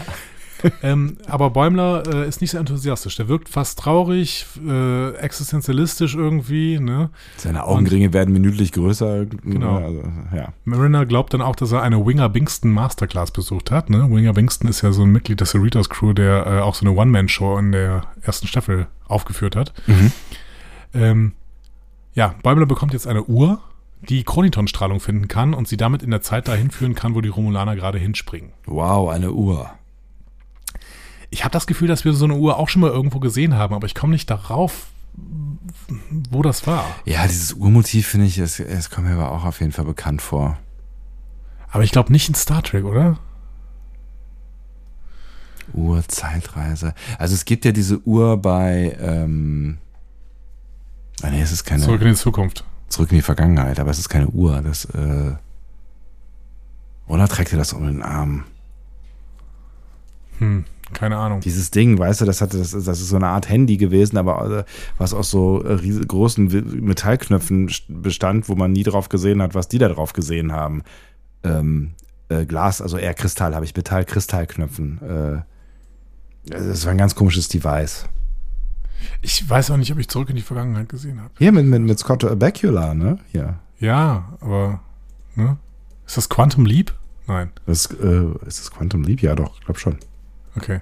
Nee, habe ich glaube ich nicht gesehen. Aber wird jetzt neu gemacht, habe ich gelesen. Wirklich? Quantum Leap. Hm? Ja. Äh, aber was wird schon nicht neu gemacht? So. Das stimmt allerdings. Erste Information der Uhr, sie müssen nach Tata Shore 9. So. Ähm, Tata Shore 9, 9 ist nach ja. 9 ist nach Fred Tatashore benannt, der Shax spielt und spricht. So. Turn, du warst gerade weg. Ich habe nicht, nicht ich habe leider nicht verstanden, nach wem du, wer, nach wem was benannt war. Tata Shore 9. Ja. Das ist schade, dass ich das nochmal sagen muss, weil es war wirklich ein anstrengender Satz. Tata Shore 9 ist nach Fred Tata Shore benannt, der Shax spielt. Okay. Ich habe auch das Gefühl, dass ich es von Minute zu Minute schlechter ausspreche. Tata Shore. ja, also der Sprecher von Shax heißt Fred Tatashore. So. Okay. Du bist offensichtlich nicht beeindruckt an dieser Stelle. Ich krieg gar nichts zurück hier. Das ist fürchterlich. Entschuldigung, also ich, äh, so, woll- möchtest du beein be, äh, Nee, alles gut. Äh, technisch gesehen gibt es hier noch eine Referenz, also keine Star Trek-Referenz, aber Shax beschreibt Shore 9 als Favoriten von äh, Schwarzmarktwaffenhändlern. Ja. So, und jetzt sage ich einen La- Satz, äh, sage ich das Wort zum vorletzten Mal. Fred Tatashore spricht auch Shure, Agent of the Nine, einen Schwarzmarktwaffenhändler in den Destiny-Spielen. Wow. So. ja. So. Okay, also eine Also doppelte passt- passt Anspielung, schon die aber niemand, niemand versteht, außer äh, drei Eingeweihten. Außer Fred Tatashore. Ja. Äh, Und jetzt muss ich es doch noch, noch mal sagen. Sie kommen nämlich auf Tatashore 9 an. Punkt. So. Und sofort schreit ihnen ein Bettler entgegen, Let Minuki guide you. Kennst du noch Minuki? Ähm, Gerade nicht. Also, Minuki ist aus Room for Growth. Da Ja. war Freeman kurz von Minuki besessen, als sie so eine Maske aufgezogen Ach, hat. die Und ist das. Alles klar. Eine Figur aus Ja. diesem Da- Dasei-Mythos. Genau. Ja, ja, ja, ja. ja. Ja. Nächster Spruch, der ihnen zugerufen wird. We are all holograms in a simulation. True? True, true. It's, it's funny because it's true. Ja. Simulationsthese aus der echten Welt in einem fiktionalen Holodeck ausgesprochen. Mir glüht der Kopf. Ich kann nicht mehr. Ich fand, ich So, finde der, nächste, der nächste Spruch. Der Koala lächelt uns alle an. Wo kam der Koala denn noch gleich her? Haben wir schon 37 Mal gehabt in Lower Decks, ne? Ja, äh, unter anderem im, im jetzt Vorspann vor jeder einzelnen Folge, diesem Star Trek Vorspann, Ja. äh, ist der Koala irgendwo in den Wolken. Ähm, auch wenn Leute, ich habe Leuten den gezeigt und sie sagen, es wäre nicht der Koala, aber es ist definitiv der Koala. Ähm, der kommt aus der ersten Staffel, in dem, in der es diesen einen Ensign gibt, der höhere Bewusstseinszustände erreichen kann und in dem Moment, wo er einen höheren Ah, Bewusstseinszustand erreicht, sieht er plötzlich einen Koala. Ja, richtig, ja.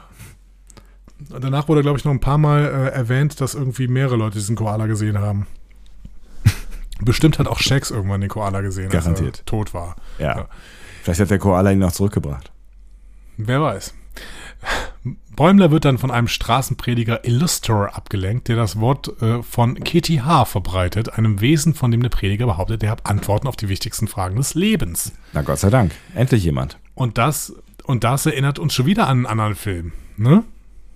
Die wichtigsten Kitty Antworten. Kitty H. Die wichtigsten An Antworten auf die Fragen des Lebens. Ist es Yoda? Nein. Ich kenne nur uns- andere Filme, es ist für mich immer noch Star Wars. Es erinnert uns weiterhin äh, an, an Star Trek Final Frontier äh, mit Cyborg und der vulkanischen Gottheit Shakari. Ah. Oder Shakare.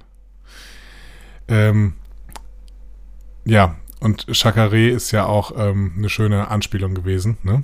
Ja, ich erinnere mich, dass du mir das schon mal erzählt hast, ja. Weißt du noch auf was? Nee.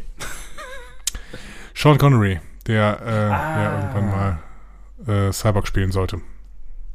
Ja, jetzt erinnere ich mich. Ähm, ja.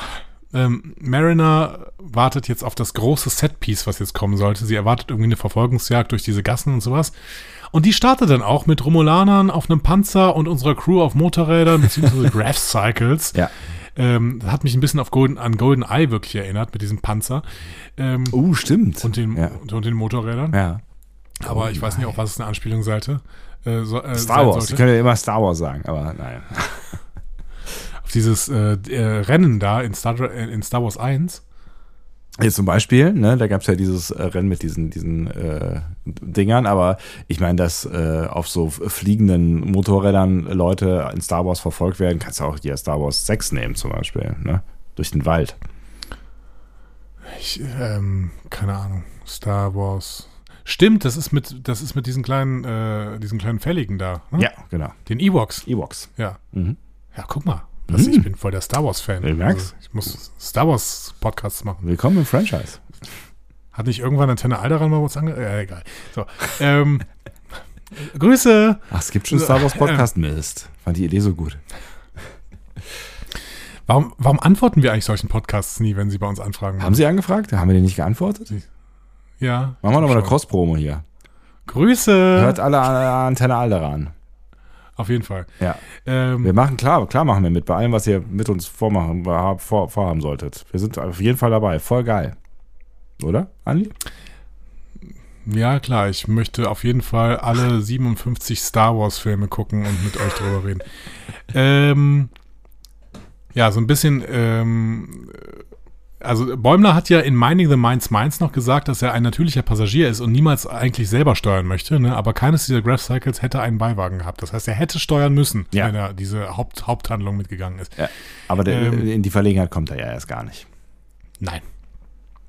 Ähm, der will sich nämlich jetzt dieser Holodeck-generierten Storyline rund um Kitty H widmen, statt seinem eigenen Film zu folgen. Was Mariner relativ verzweifelt zurücklässt, ehrlich gesagt. Ja. Ähm, aber Bäumler lässt sich nicht davon abbringen. Und er bekommt auch Beistand von einem neuen Sidekick, nämlich Nicknack. Gesprochen von unserem Autor Ben Rogers. Ja, ist schwieriger Name auf jeden Fall, ja. Ja, genau. Äh, Tandy wird währenddessen Acting Captain. Mhm. So.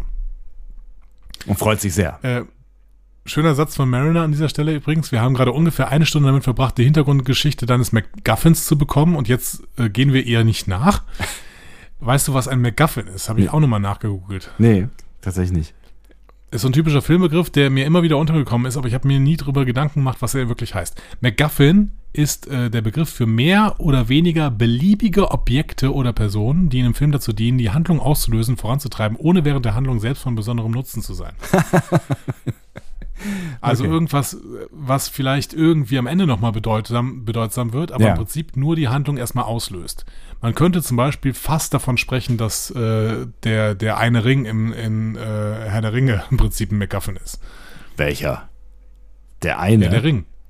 Ja, weil der wird ja im Prinzip während des Films kaum benutzt. Also wird er ja ab und zu. Gut, das ist vielleicht ein schlechtes Beispiel für einen MacGuffin. Ich habe ich hab es Ähm. übrigens, äh, um das mal ganz kurz, ich finde es wahnsinnig spannend, was du da erzählst, äh, um mal kurz einzuschieben, ich habe jetzt die acht Folgen Herr der Ringe äh, geschaut Ja. und ähm, bin sehr froh, dass du mich nicht Also, gespoilert müssen- hast. Ja. Weil ich, ich nicht, genau. nämlich gedacht habe, dass du mich gespoilert hast und ich sehr sauer war. Ich, hab, ich würde niemals spoilern. Also wirklich. Erinnerst, nicht. erinnerst du Ich dich an die sehr, sehr Szene? drauf. äh, es, war, es war in unserem letzten Podcast. Erinnerst du dich an die, an die Szene, wo du, wo du gespoilert hast? Ich glaube, ich habe dir irgendeinen Quatsch erzählt einfach, ne? Nee, es war, es war kein Quatsch. Du hast ein Zitat von dem Wesen äh, zitiert, das von den Sternen gefallen ist. Hä? Ja, aber vielleicht.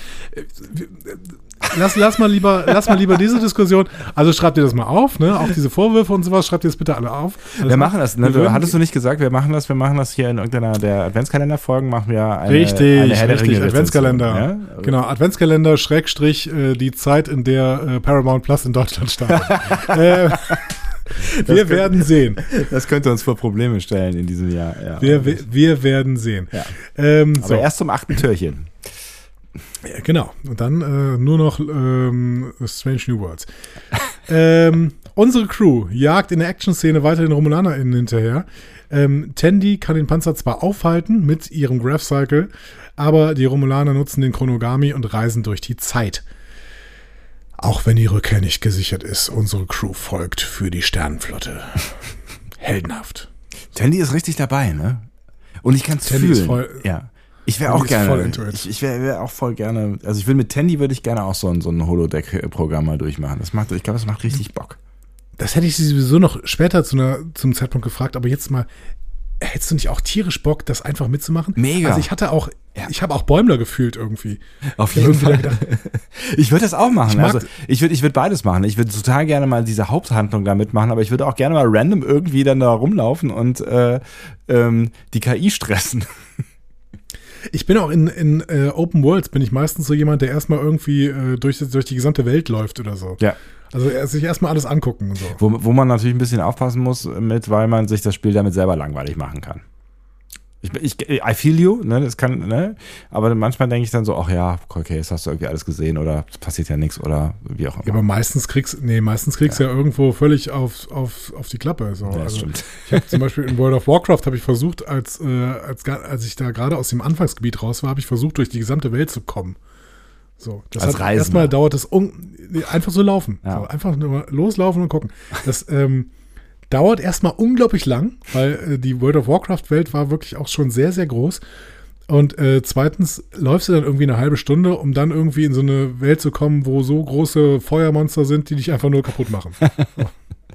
cool. Schade. Ja, aber du warst da. Ich war ganz kurz da, aber dann äh, war ich halt auch wieder tot. So. Hm. Ähm, Dieser Ja. Begriff aus dem Film wolltest du gerade noch erklären.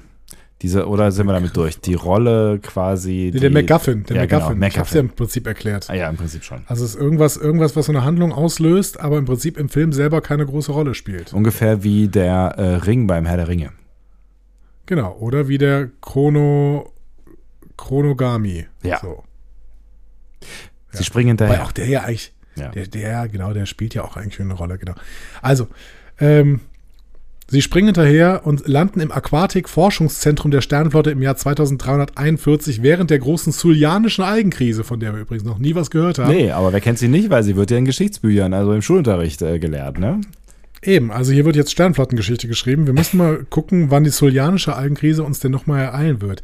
Was ist denn sonst so im Jahr 2341 passiert? Ach, was weiß ich.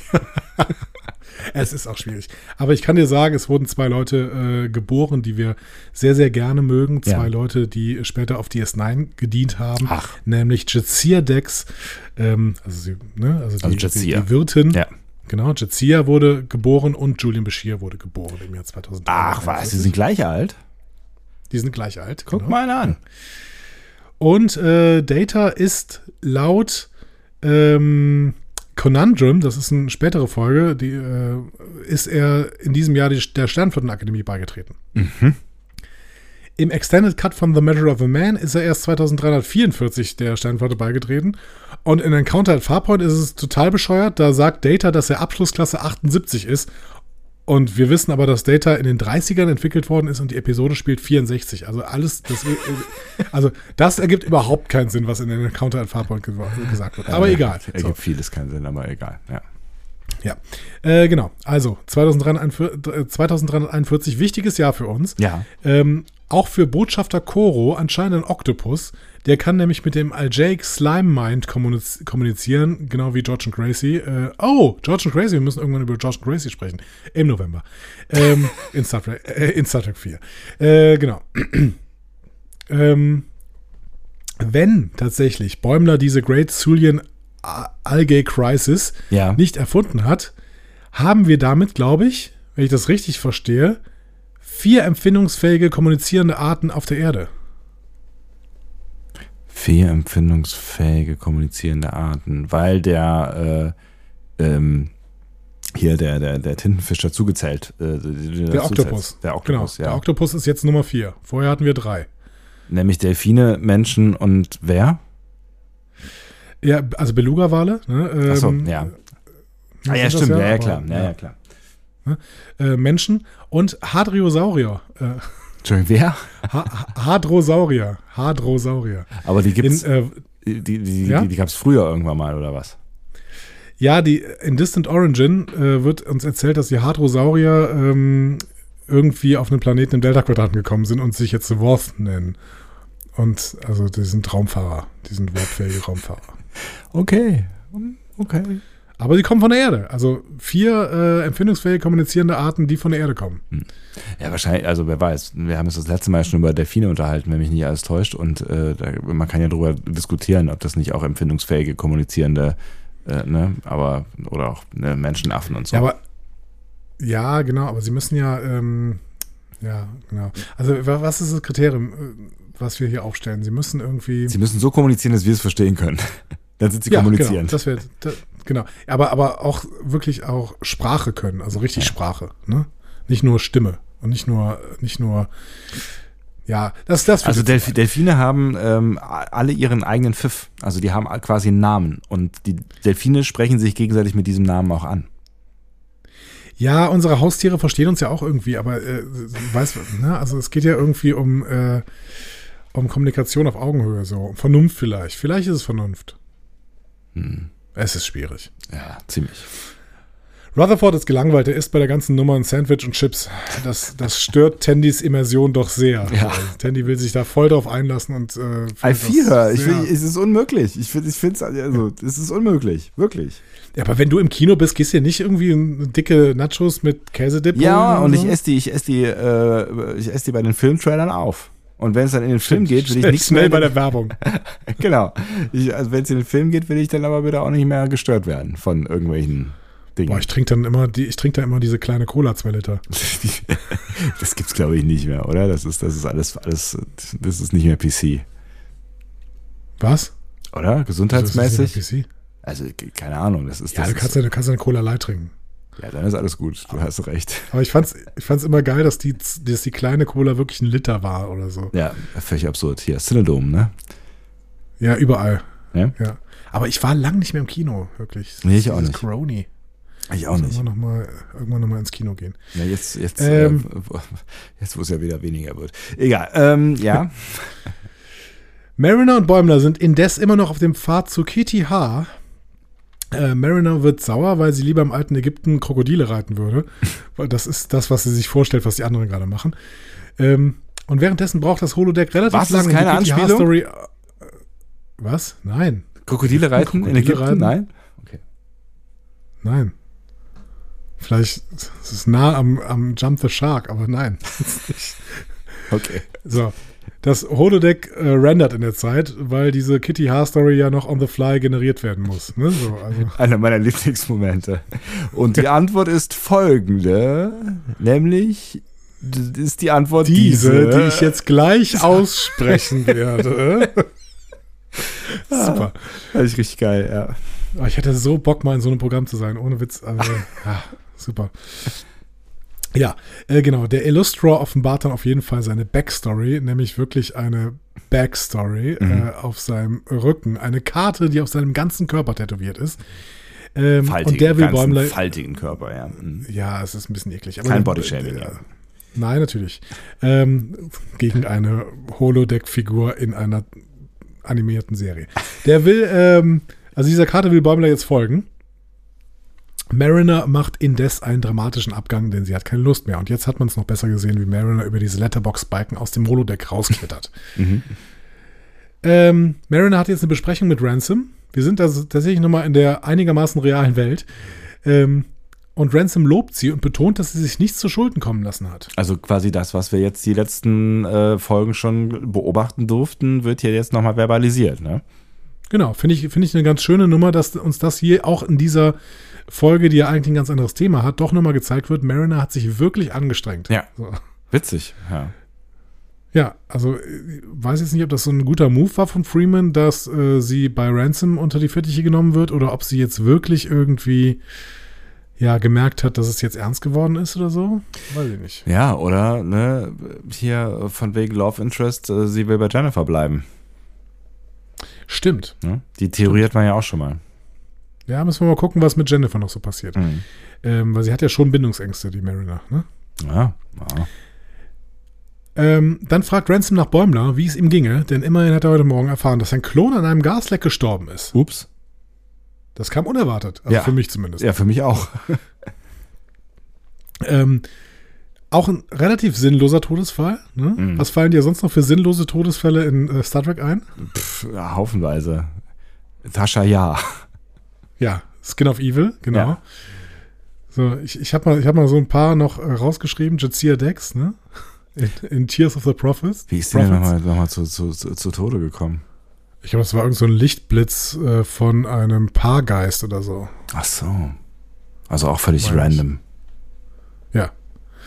Ja. Ähm, für mich ja auch noch immer äh, Alan Landry, also Rekha Sharma in The Butcher's Knife Cares Not for the Lamb's Cry. Ja, völlig. Bei, bei Discovery. völlig random, ja. Also ich meine, äh, irgendwie, irgendwie earned so, ne? Aber ähm, äh, halt auch Quatsch. Ja. Oder, oder Kalber. äh, was? Warum denn? Ja. Ähm, ja. Genau. Oder, oder ähm, Trip in, in der letzten Folge von äh, Enterprise. Das war auch irgendwie ein Sinn. Ja, wie auch immer. Auf, jede, auf, auf diesem ähm, Pad steht äh, KIA. Ich lerne, wir lernen jetzt immer mehr Militärcodes. Weißt du, was KIA heißt? Nee. Killed in Action. Ach, Auch wieder so ein Militärcode. okay. Und jeder einzelne dieser Militärcodes zeigt uns nochmal, dass Starfleet Militär ist. Ja, offensichtlich, ja. Vor allen Dingen in der Action ist natürlich auch, äh, ne, nachdem äh, vorher erzählt worden ist, dass er im Schlaf getötet wurde. Hm. Ja, aber wahrscheinlich heißt es einfach nur im Dienst, ne? Ja. Würde ich jetzt tippen. Ja, würde ich auch denken.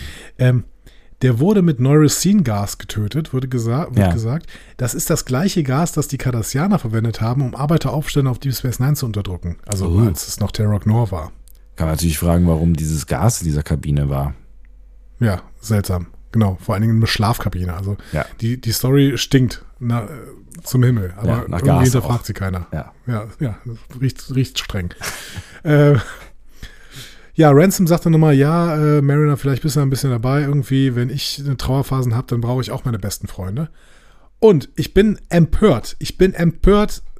Also, weder Steve Stevens gehört zu Ransoms besten Freunden, noch diese ganzen Hawaiianer, mit denen er immer in Verdouche äh, rumgehangen hat. Aber sondern dafür- sind Eine, eine illustre Gruppe von random Typen.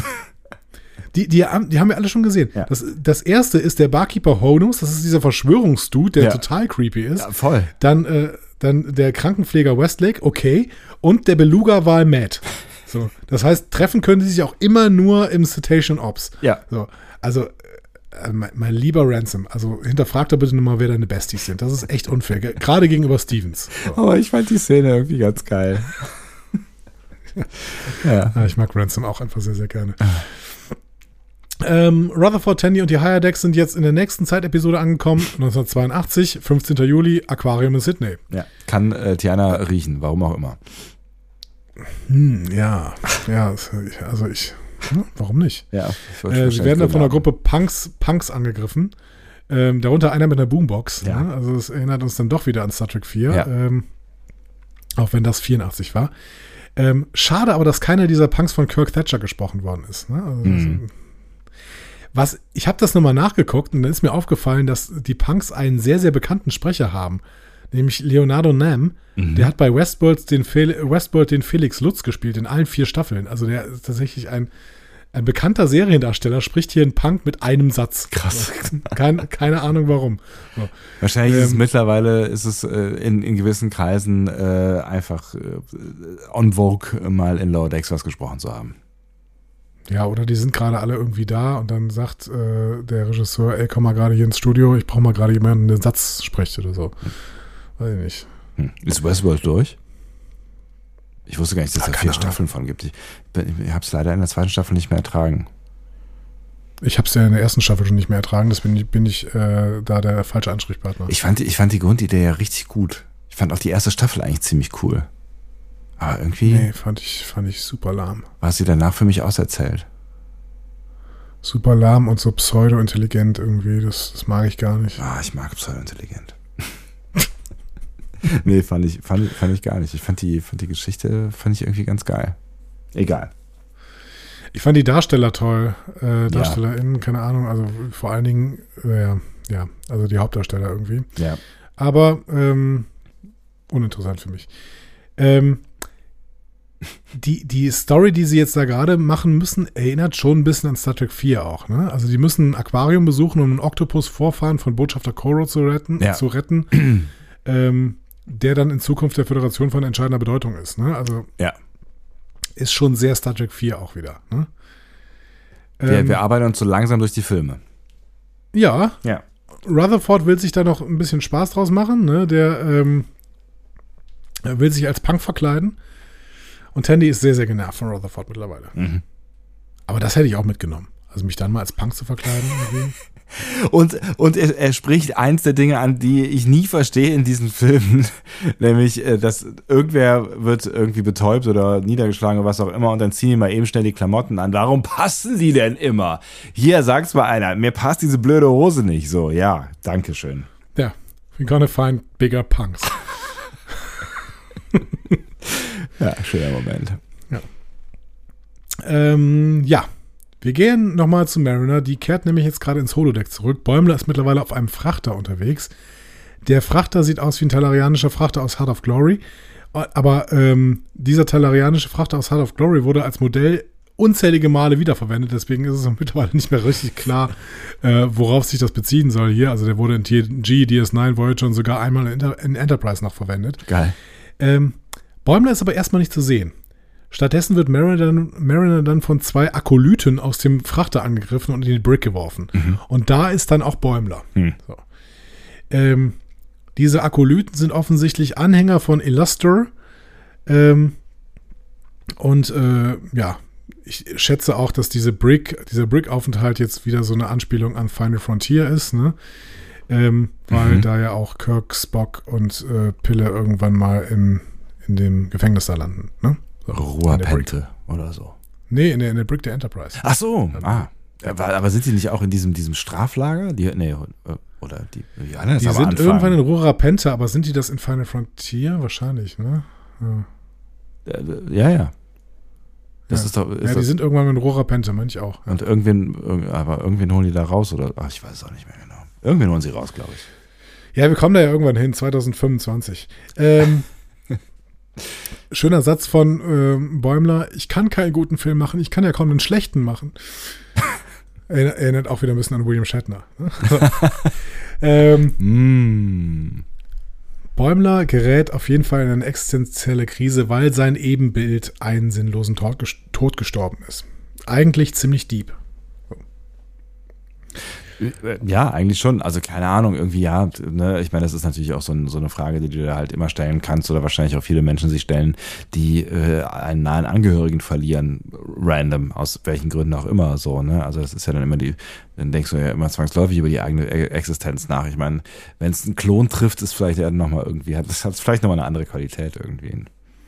Ja, ich kann es nicht so richtig nachvollziehen, ehrlich gesagt, weil ich keinen Klon habe. Ja, aber ich auch ähm, noch nicht, ja. Noch nicht, noch ja. nicht. Aber wenn mal das Klonen auf dem Level ist, dann wärst du, glaube ich, auch der Erste, den man klonen würde. Ja, ich glaube auch. Achso, ich dachte, den du klonen würdest.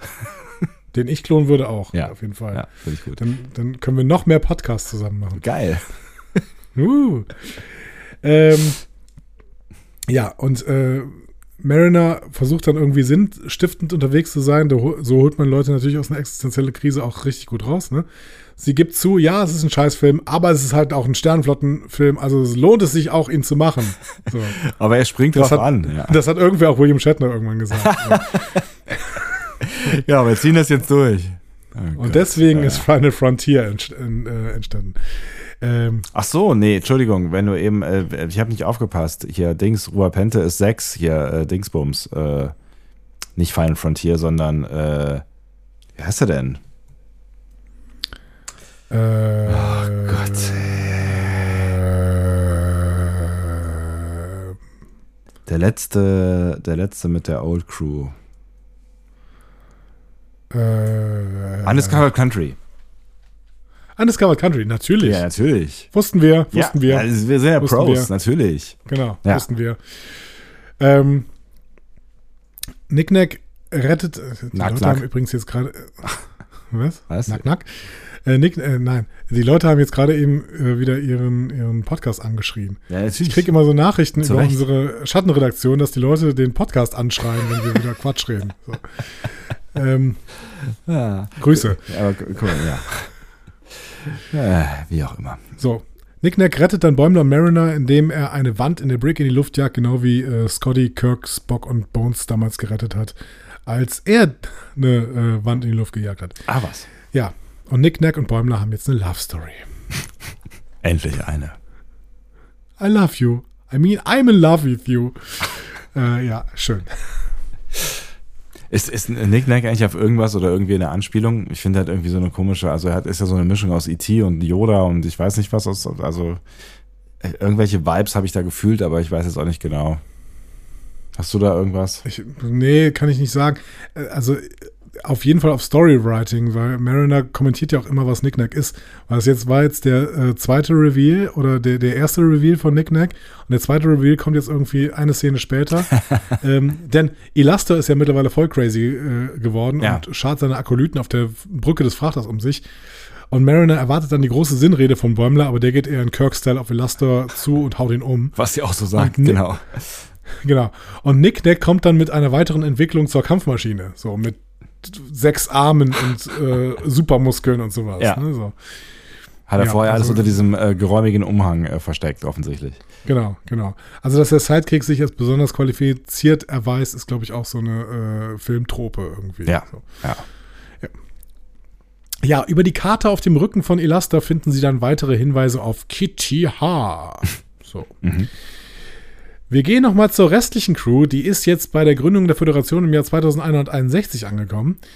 Ähm, mit der gleichen Perspektive übrigens wie äh, in Enterprise, in Zero Hour, Mhm. als Archer ins Jahr 2001, 2161 reist. Also es ist exakt dasselbe Bild, Geil. was wir da sehen. Das kam Ähm, mir auch sehr, sehr Story- vertraut vor, ja. ja, ja. Story: Rutherford muss eine Bombe deaktivieren, mit der die Romulaner die Gründung der Föderation verhindern möchten. Also, wie die sind die. Mhm. ähm, und die romulanische Bombe, die Rutherford deaktiviert, ähnelt genau dem Gerät, das wir in Nemesis gesehen haben, was äh, Shinson, äh, womit Shinson den romulanischen Senat ermordet hat. Ja. So, das ist exakt dieselbe Bombe. Ja, stimmt, ja. Und das war was, was so schön äh, aufging. Und dann kam da irgend so ein, so ein, so ein schwarzer Nebel raus, ne? So ein, so ein Ja, Zeug. genau. Und Ja. dann waren sie irgendwann alle tot. Ja. Ähm, ein Romulaner ist offensichtlich nur bewusstlos geschlagen worden, denn er wacht auf und tötet äh, Tiana, die sich äh, heldenhaft vor Rutherford schmeißt. Mhm. Und Tandy macht dann die Michael Burnham ähm, und tötet äh, den Romulaner. Also wie damals in Battle at the Binary Stars, als äh, Georgiou erschossen worden ist und Burnham deswegen Tekufma ermordet hat. Ja. Ähm, Rutherford macht sich über die Szene lustig und da platzt Tandy dann der Kragen. Sie will es ernst nehmen und zwar, weil sie verdammt nochmal Captain werden möchte. Ups. Ups. So. Und wir haben unsere Tilly. Ähm, Stimmt. Ja, schön. Also Tandy möchte Captain werden. Ich finde es, finde es gut. Also ich meine, die ist ja jetzt irgendwie in, im Kommandoprogramm und ich finde es gut, dass, dass Tandy Captain werden möchte. Ich glaub, Absolut. das wäre auch ein gut, guter Captain. Also ich finde, sie hat hier eine ganz gute Figur gemacht, ja, durchaus. Also vielleicht ein bisschen enthusiastisch, aber Ja. ähm, ich kann mir das schon auch durchaus vorstellen. Ja, und sie rettet dann relativ schnell den Tag. Ne? Sie benutzt den Chronogami, um zurück zur Eröffnungsszene zu reisen, die Melponor-Drillinge zu stoppen, äh, bevor die eben dieses Chronogami-Ding, diesen MacGuffin bekommen. Ähm, stattdessen bekommen sie eine Bombe und explodieren. Fertig, saubere Lösung. Saubere Lösung, so ungefähr wie äh, Picard den Net Nexus benutzt hat, um äh, Soran zu stoppen. Irgendwie, ne? äh, um den letzten, die letzten Filmverweis hier reinzubringen. Apropos Nexus. Ah, Ja, noch nicht. Aber Ah. wir, gehen, wir gehen schon zu Mariner und Bäumler zurück. Die sind auf der Suche nach Kitty H auf dem dritten Mond von Shatanari. ah, das kommt jetzt zuerst, ja, richtig, ja, genau. Shatnary angekommen. Das ist Also, mir gar nicht aufgefallen. Shackery wurde ja benannt nach äh, Sean Connery. Ja. Shatnery könnte auch auf irgendeinen Star Trek-Schauspieler verweisen. Mir fällt aber nicht ein, auf welchen. nee, keine Ahnung, aber das Äh. finden wir vielleicht noch raus, wenn ihr das wisst. Ja, schreibt es mal bitte in die Kommentare. Kommentare. Ich weiß nicht, auf Shatnery, keine Ahnung. Ähm, als wir schließlich Kitty H sehen, ist er eigentlich eine, nur eine große Felsenkreatur. Und auch das ist wieder mal ein Deep Cut. Mhm. Ich hab's, ich hab, also ich hab's mir gedacht, es sieht ja auch aus wie ein, äh, ähm, wie ein, wie ein, wie ein Or- Original Series äh, Set, an dem sie da sind. Ja, es ist aber tatsächlich, also ja, es sieht aus wie ein Original Series Set. Es sieht auch ein bisschen aus wie äh, die, die äh, Schatzhöhle in Aladdin. Aber ähm, im, Dreh, im ursprünglichen Drehbuch für Final Frontier stand drin, dass Kirk von zehn großen animatronischen Rockmännern auf Shakari ähm, angegriffen wird. Mhm. Dann haben sie Bu- Budgetprobleme gehabt und haben das auf einen einzelnen äh, Rockmann reduziert, der ihn dann angreift. und die Szene war so beschissen, dass selbst Shatner die nicht drin gelassen hat. Das heißt, diese Szene ist rausgeschmissen worden. Oh, geil. Man sieht in der Endfassung noch ganz kurz einen Teil des äh, Rockmanns, ähm, also des, des Felsenmanns da, Ja. ähm, als äh, Shakari Kirk mit so einem äh, Energiestoß zurückschlägt. Da gibt es aber eine, ein schönes Special auf der ähm, 2009, äh, 2009er Box von äh, Motion Picture. Ja. Da gibt es ein Special, das heißt Tom Morga Alien Stuntman. Und Tom Morga war der Stuntman, der diesen Rockman gespielt hat. Und der hat mal so ein bisschen was über das Kostüm erzählt, das wohl ziemlich absurd war. Also es war irgendwie so ein riesiges ähm, Flammenkostüm, also nee, so ein riesiges Felsenkostüm, aber mit einem Flammenwerfer eingebaut, der mit einem Gasstrahl quasi Flammen aus dem Mund dieses Rockmans quasi rauspusten konnte. Oh, Jesus. Ja, wie man das halt damals gemacht hat. Ne? Was sollte man machen? Man hat halt kein CGI. Ne? Man muss das irgendwie alles bauen. Aber das klingt wirklich Ja. schlimm. Also äh, würde ich gerne mal sehen, die Szene. Ähm, ja, also ich glaube, du wirst ihn nicht sehen, aber du. Ne? Tja, Tja, schade. schade. Bäumler fragt dann Kitty H. nach dem Sinn des Lebens. Und der Felsen antwortet: Der Sinn des Lebens ist ein Leben mit Sinn. Liebe ohne Vertrauen ist ein Fluss ohne Wasser. Es, es, es, es ist also die Kategorie ähm, Teebeutelsprüche, so, ne? Oder Ja, Wandtattoos. Ja, genau. Wandtattoos ist auch geil. Oh, es gibt ja, ist egal. Lass mir das. Was? Es gibt Menschen, die machen das wirklich. Aber ähm, so, also no offense, wenn ihr ein Wandtattoo habt, ihr habt bestimmt einen äh, viel besseren Spruch an der Wand als äh, Liebe ist ein Fluss, wie war der noch gleich? Egal. Ähm, ja, ich, ich, ich, ich finde es ich find's bemerkenswert. Ich war Okay, okay, pass auf, pass auf, pass auf. Ja. Du musst dir ein Wandtattoo machen, Nee, sonst, nee, folter, sonst foltern dich die, äh, Die- Klingonen. So, also, was machst du? Ah, dann nehme ich den ersten. Der, Der Sinn des Sinn des Lebens Lebens ist ist ein Leben mit Sinn. Ja. Den finde ich, den finde ich eher am besten. Das ist, das ist, ja. Ja, irgendwie, irgendwie, sowas, sowas will ich auch machen. Ja. So, Wasser kocht bei 100 Grad. Oder so. Das finde ich auch ganz geil, ja. Äh, ja, Bäumler wird rasend. Mariner sagt, ja, pass mal auf, es gibt halt immer einen Haken bei diesen Gottgeschichten. Ähm, und Mariner rät Bäumler dann auch, den Film nicht weiter als Therapie zu nutzen, sondern eher einen Termin bei Dr. Mecklenburg zu machen. ähm, Bäumler will davon aber nichts mehr hören, kriecht weiter in Kitty Hall rein, also er haut dann erst irgendwie ein Loch da rein und kriecht dann näher da rein, nur um dann auf ein Schild zu stoßen, das Kitty H als den äh, Whiteflyer aus Kitty Hawk entlarvt. Das habe ich überhaupt nicht gerafft. Also, Ja. der, der, der Whiteflyer, also Der Gebrü ist das der Die- Gebrüder Wright oder was? Genau, Ja. genau. Genau. Die, die Wright Brothers, ne, die, ähm, whatever. Also die Wright Brothers sind halt ja so Flugzeugpioniere und der Flyer war eines ihrer ersten Modelle. Ähm, übrigens, äh, Fun Fact, wie hießen die beiden Brüder mit Vornamen? Wilbur und Na? Brett? Orville. Ähm, was. aber das nur nebenher. Okay. Ähm, nein, der Wright Flyer, der, der hat durchaus Star Trek Bezug. Also der wird im Vorspann von Enterprise gezeigt. Ja. Äh, der äh, wird auch in, ähm, in, in Sturmfront gezeigt bei Enterprise. Ähm, und ähm, in äh, Into Darkness hat Admiral Marcus ein, Modell des Wright Flyers auf dem Schreibtisch. Also der hat schon einen Star Trek Bezug. Ähm, aber eigentlich geht's, ist diese Anspielung hier ja so eine äh, Szene, äh, eine Anspielung auf die Szene mit äh, in the Motion Picture, als sie dann diese Plakette so. auf Voyager finden Ja. ne? Mhm. und merken, dass das eigentlich Voyager 6 ist. Ja. Spoiler! Oh Gott, ich habe ich hab einen 42 Jahre alten Film gespoilert. Ja, Jesus. Wahrscheinlich- Also. Es kann ja höchstens passiert sein, Das stimmt dass, überhaupt nicht. 52, ne? Dass, dass, dass jemand es einfach nicht bis zum Ende geschafft hat, aus, aus, aus Fitnessgründen. Also, ja, aber das, also wenn man doch einmal relativ weit ist, oder? Naja, ich weiß nicht. Ja, wahrscheinlich. Also wenn man, wenn man die Flugsequenz um die Enterprise überlebt hat, danach, danach passiert ja auch wirklich was, ne? Ähm, Wobei die schön Ja. ist. Also das ist, das ist, sowas kann man, kann man super loopen auf einer Party, finde ich. Das kann man so im Hintergrund laufen lassen. ja, lief's ja auch auf der Destination. Ähm, Äh, ernsthaft? ich- Ja, das haben wir uns zusammen sogar angeguckt. Ja, das war ein Trailer. Das war ein Trailer zu, Nee, das, zu war nicht, das war nicht ein Trailer, das war die Szene. Ja, aber das war ein Aus der, Trailer. 4, aus der 4K-Version. Genau. Ja. Ja, das Ähm, stimmt, du hast recht, das lief sehr lang, ne? Es war einfach, ja, die ist halt auch sehr lang. Es war einfach nur eine sinnlose Szene. So, und Bäumler ist jetzt auch rasend, weil er merkt halt wirklich, dass mein Film ist einfach scheiße. Das ist einfach Quatsch. So. Und äh, Bäumler sagt dann auch, ja, ich hätte Rosinenfarmer werden sollen und Liane heiraten sollen. Aha. Äh, die haben wir in der ersten Folge ja der Staffel als sehr interessiert kennengelernt auch. Ne? Aber das heißt, er kriegt es, wir haben ja dann darüber gesprochen, ähm, ob er es einfach nicht mitschneidet, dass äh, er da irgendwie beliebt ist. Also offensichtlich kriegt er es schon mit. Ja, stimmt, richtig. Ja. Also das ist schon, ist schon so eine kleine Entwicklung irgendwie. Ne? Also hm. er checkt das schon. Er checkt das.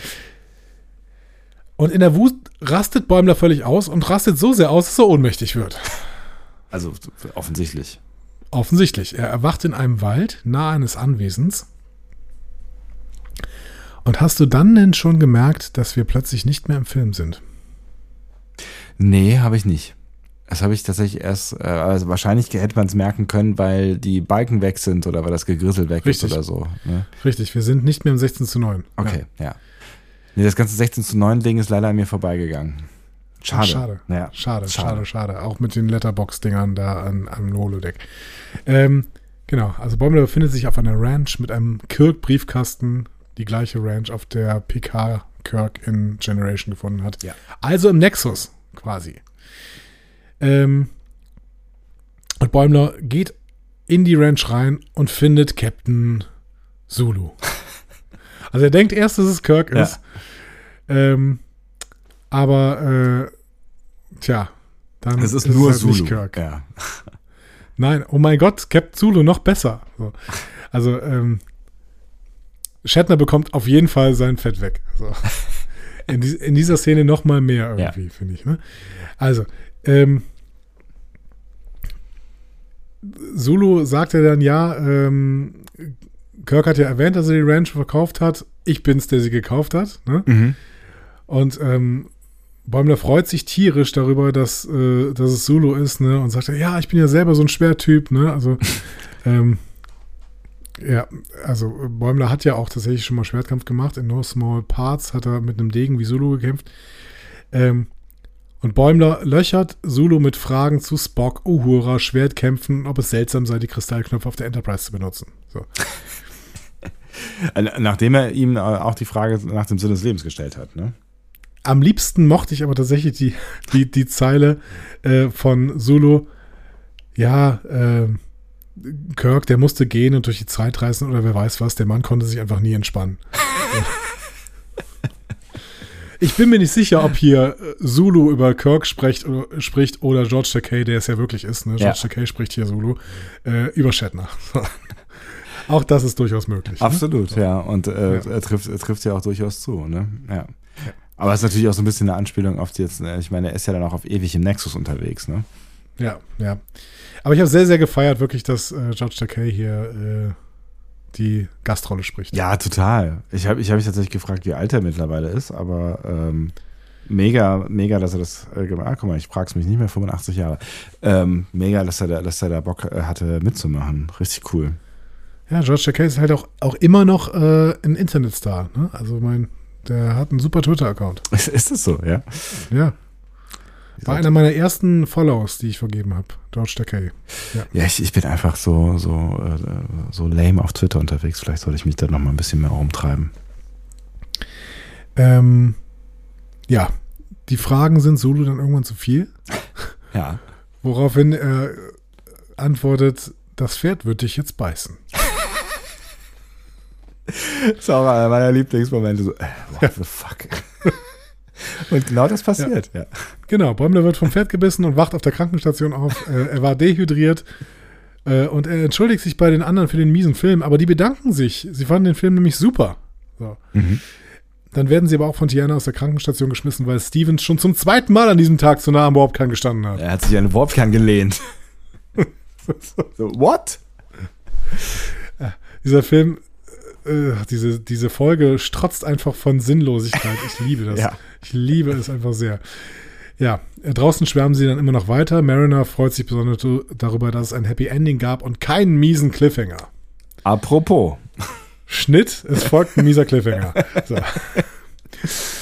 Ja. Ah, ja. Will Bäumler ist nämlich nicht tot. Sein Tod wurde vorgetäuscht von Sektion 31. Ja. Wir sehen ein Schiff, der Sektion 31, die Feinklasse. Mhm. Ähm, weder Namen noch Register auf dem Rumpf. Natürlich nicht. Und ähm, Bäumler äh, kriegt von einer Frau erzählt, die Sternflotte betrachtet sie jetzt als toten Mann, genau wie wir es mögen. Tja. Tja, haben wir auch schon ein paar Mal gesehen. Ja, erinnert so ein bisschen an Ash Tyler. Ne? Ash mhm. Tyler, der, äh, dessen Tod ja auch vorgetäuscht worden ist von Lorel in Point of Light. Ja. Ähm, und es gibt tatsächlich auch Romane, in denen dieser sinnlose Tod von Trip in These Are the Voyages auch vorgetäuscht war, damit er Sektion 31 beitreten konnte. Ach, guck. Ja. Ähm, der Sarg von, von William Bäumler ist ja ein Torpedogehäuse. Ne? Mhm. Das äh, kennen wir ja auch schon aus der Sternflotte, ne? wie bei Spock oder ja. bei Jazir Dex oder so. Ja. Ähm, und dann bekommt William noch das schwarze Abzeichen der Sternflotte. Ja. Das haben wir in äh, Discovery gesehen, in Will You Take My Hand, äh, als Leland Giorgio auf Kronos dieses schwarze Abzeichen gegeben hat. Ne? Mhm. Und die das wiederum Ash Tyler in Point of Light gegeben hat. Ähm, und wir sehen wir sie ja auch am, äh, schon in der, was ist das, erste, zweite Folge oder sowas? Dritte, dritte, dritte wollte ich gerade ja? sagen. In ja. Context is for Kings. Ja, richtig. Äh, bei ja. Discovery. Ähm, aber das ist ja immer noch sehr, völlig sehr sinnlos, dass wir sie da sehen. Genau, völlig unklar. Ja, völlig unklar, warum auch immer. Ja. Äh, genau, also offensichtlich ist die Discovery ein Stück Sektion 31 gewesen. Oder sie war mal geplant als Sektion 31 Schiff und dann haben sie sich gedacht, okay, dann haben sie es anders gedreht, dann lassen wir es halt irgendwie, ach komm, wir brauchen ja ein bisschen Schnittmaterial. Lassen wir ein paar Leute durchlaufen mit dunklen Badges, so. What? Die aber, die aber sehr in Szene gesetzt werden und, Mar äh, und äh, Mariner, sag ich schon.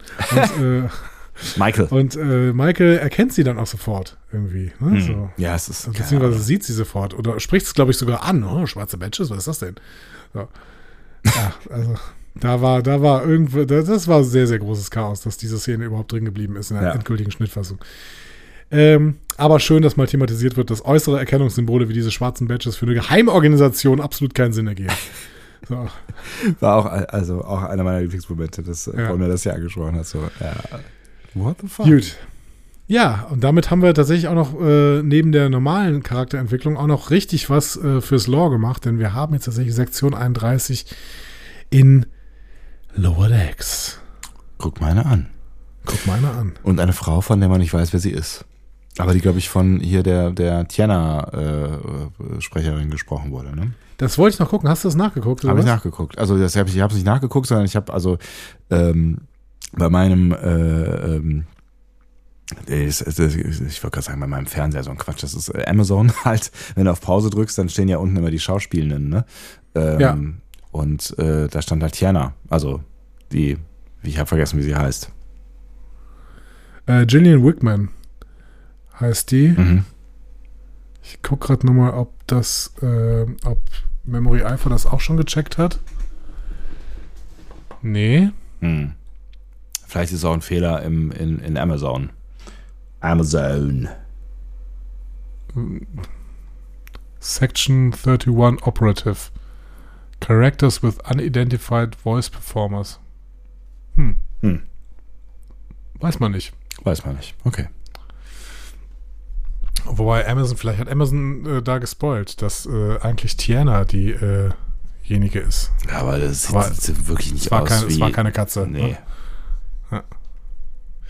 ja. es bleibt spannend. Es bleibt spannend, auf jeden Fall. Was ist dein Fazit zu dieser Fortsetzung, zu diesem Fortsetzungsroman, möchte man fast sagen? Ja, eigentlich sind Fortsetzungen ja immer irgendwie mies, ne? Aber ähm, diese habe ich ziemlich gefeiert. Also, wo ich letzte Woche schon gesagt habe, ich mochte den Schwachsinn äh, an der äh, äh, Vogelfolge, ja, hier. Äh. Ich erschrecke mich jedes Mal wieder. Ich habe immer wieder Angst, dass Leute Unfälle bauen.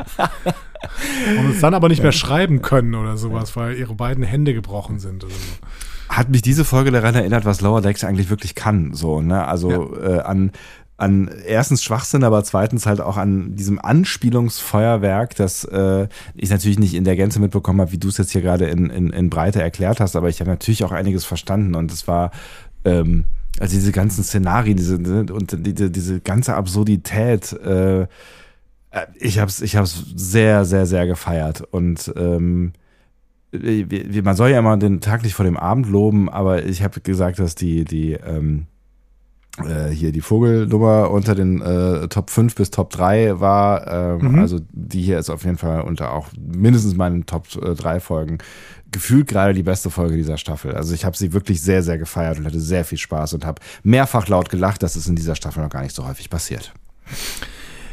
Ich mochte sie auch sehr gerne. Ich habe mich so ein bisschen ähm, gefragt, mich hat es ein bisschen gestört, dass es irgendwann so chaotisch wurde. Ja.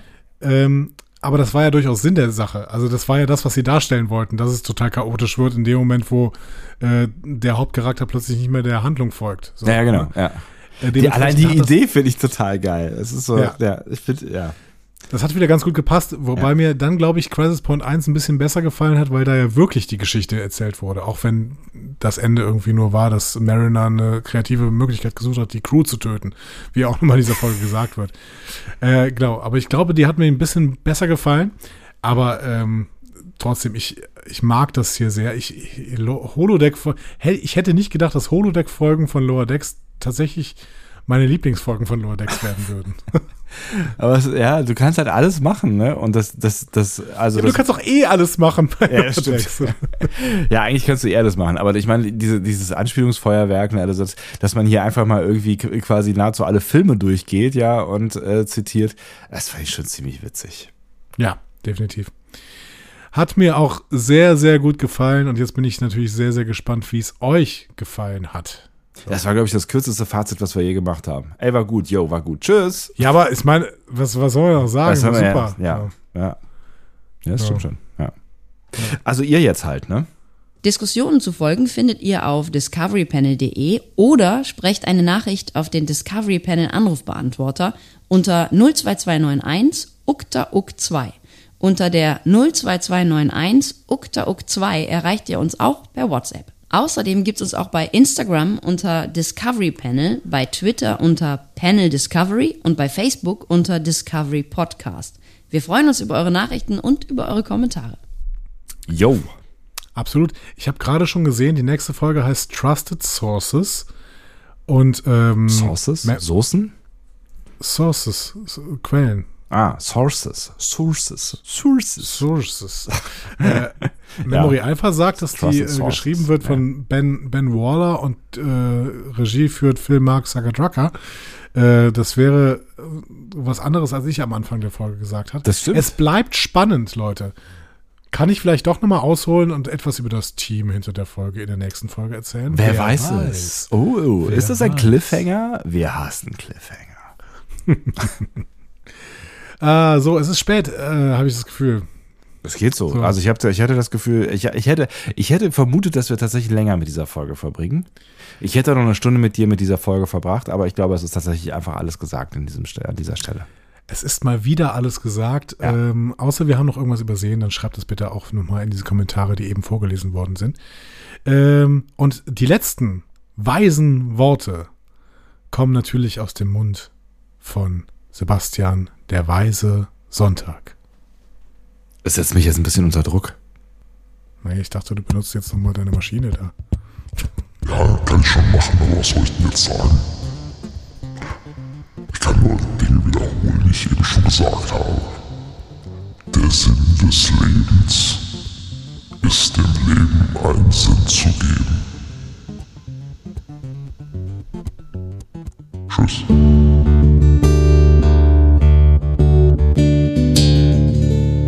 Mehr Star Trek Podcasts findet ihr auf discoverypanel.de. Discovery Panel. Discover Star Trek.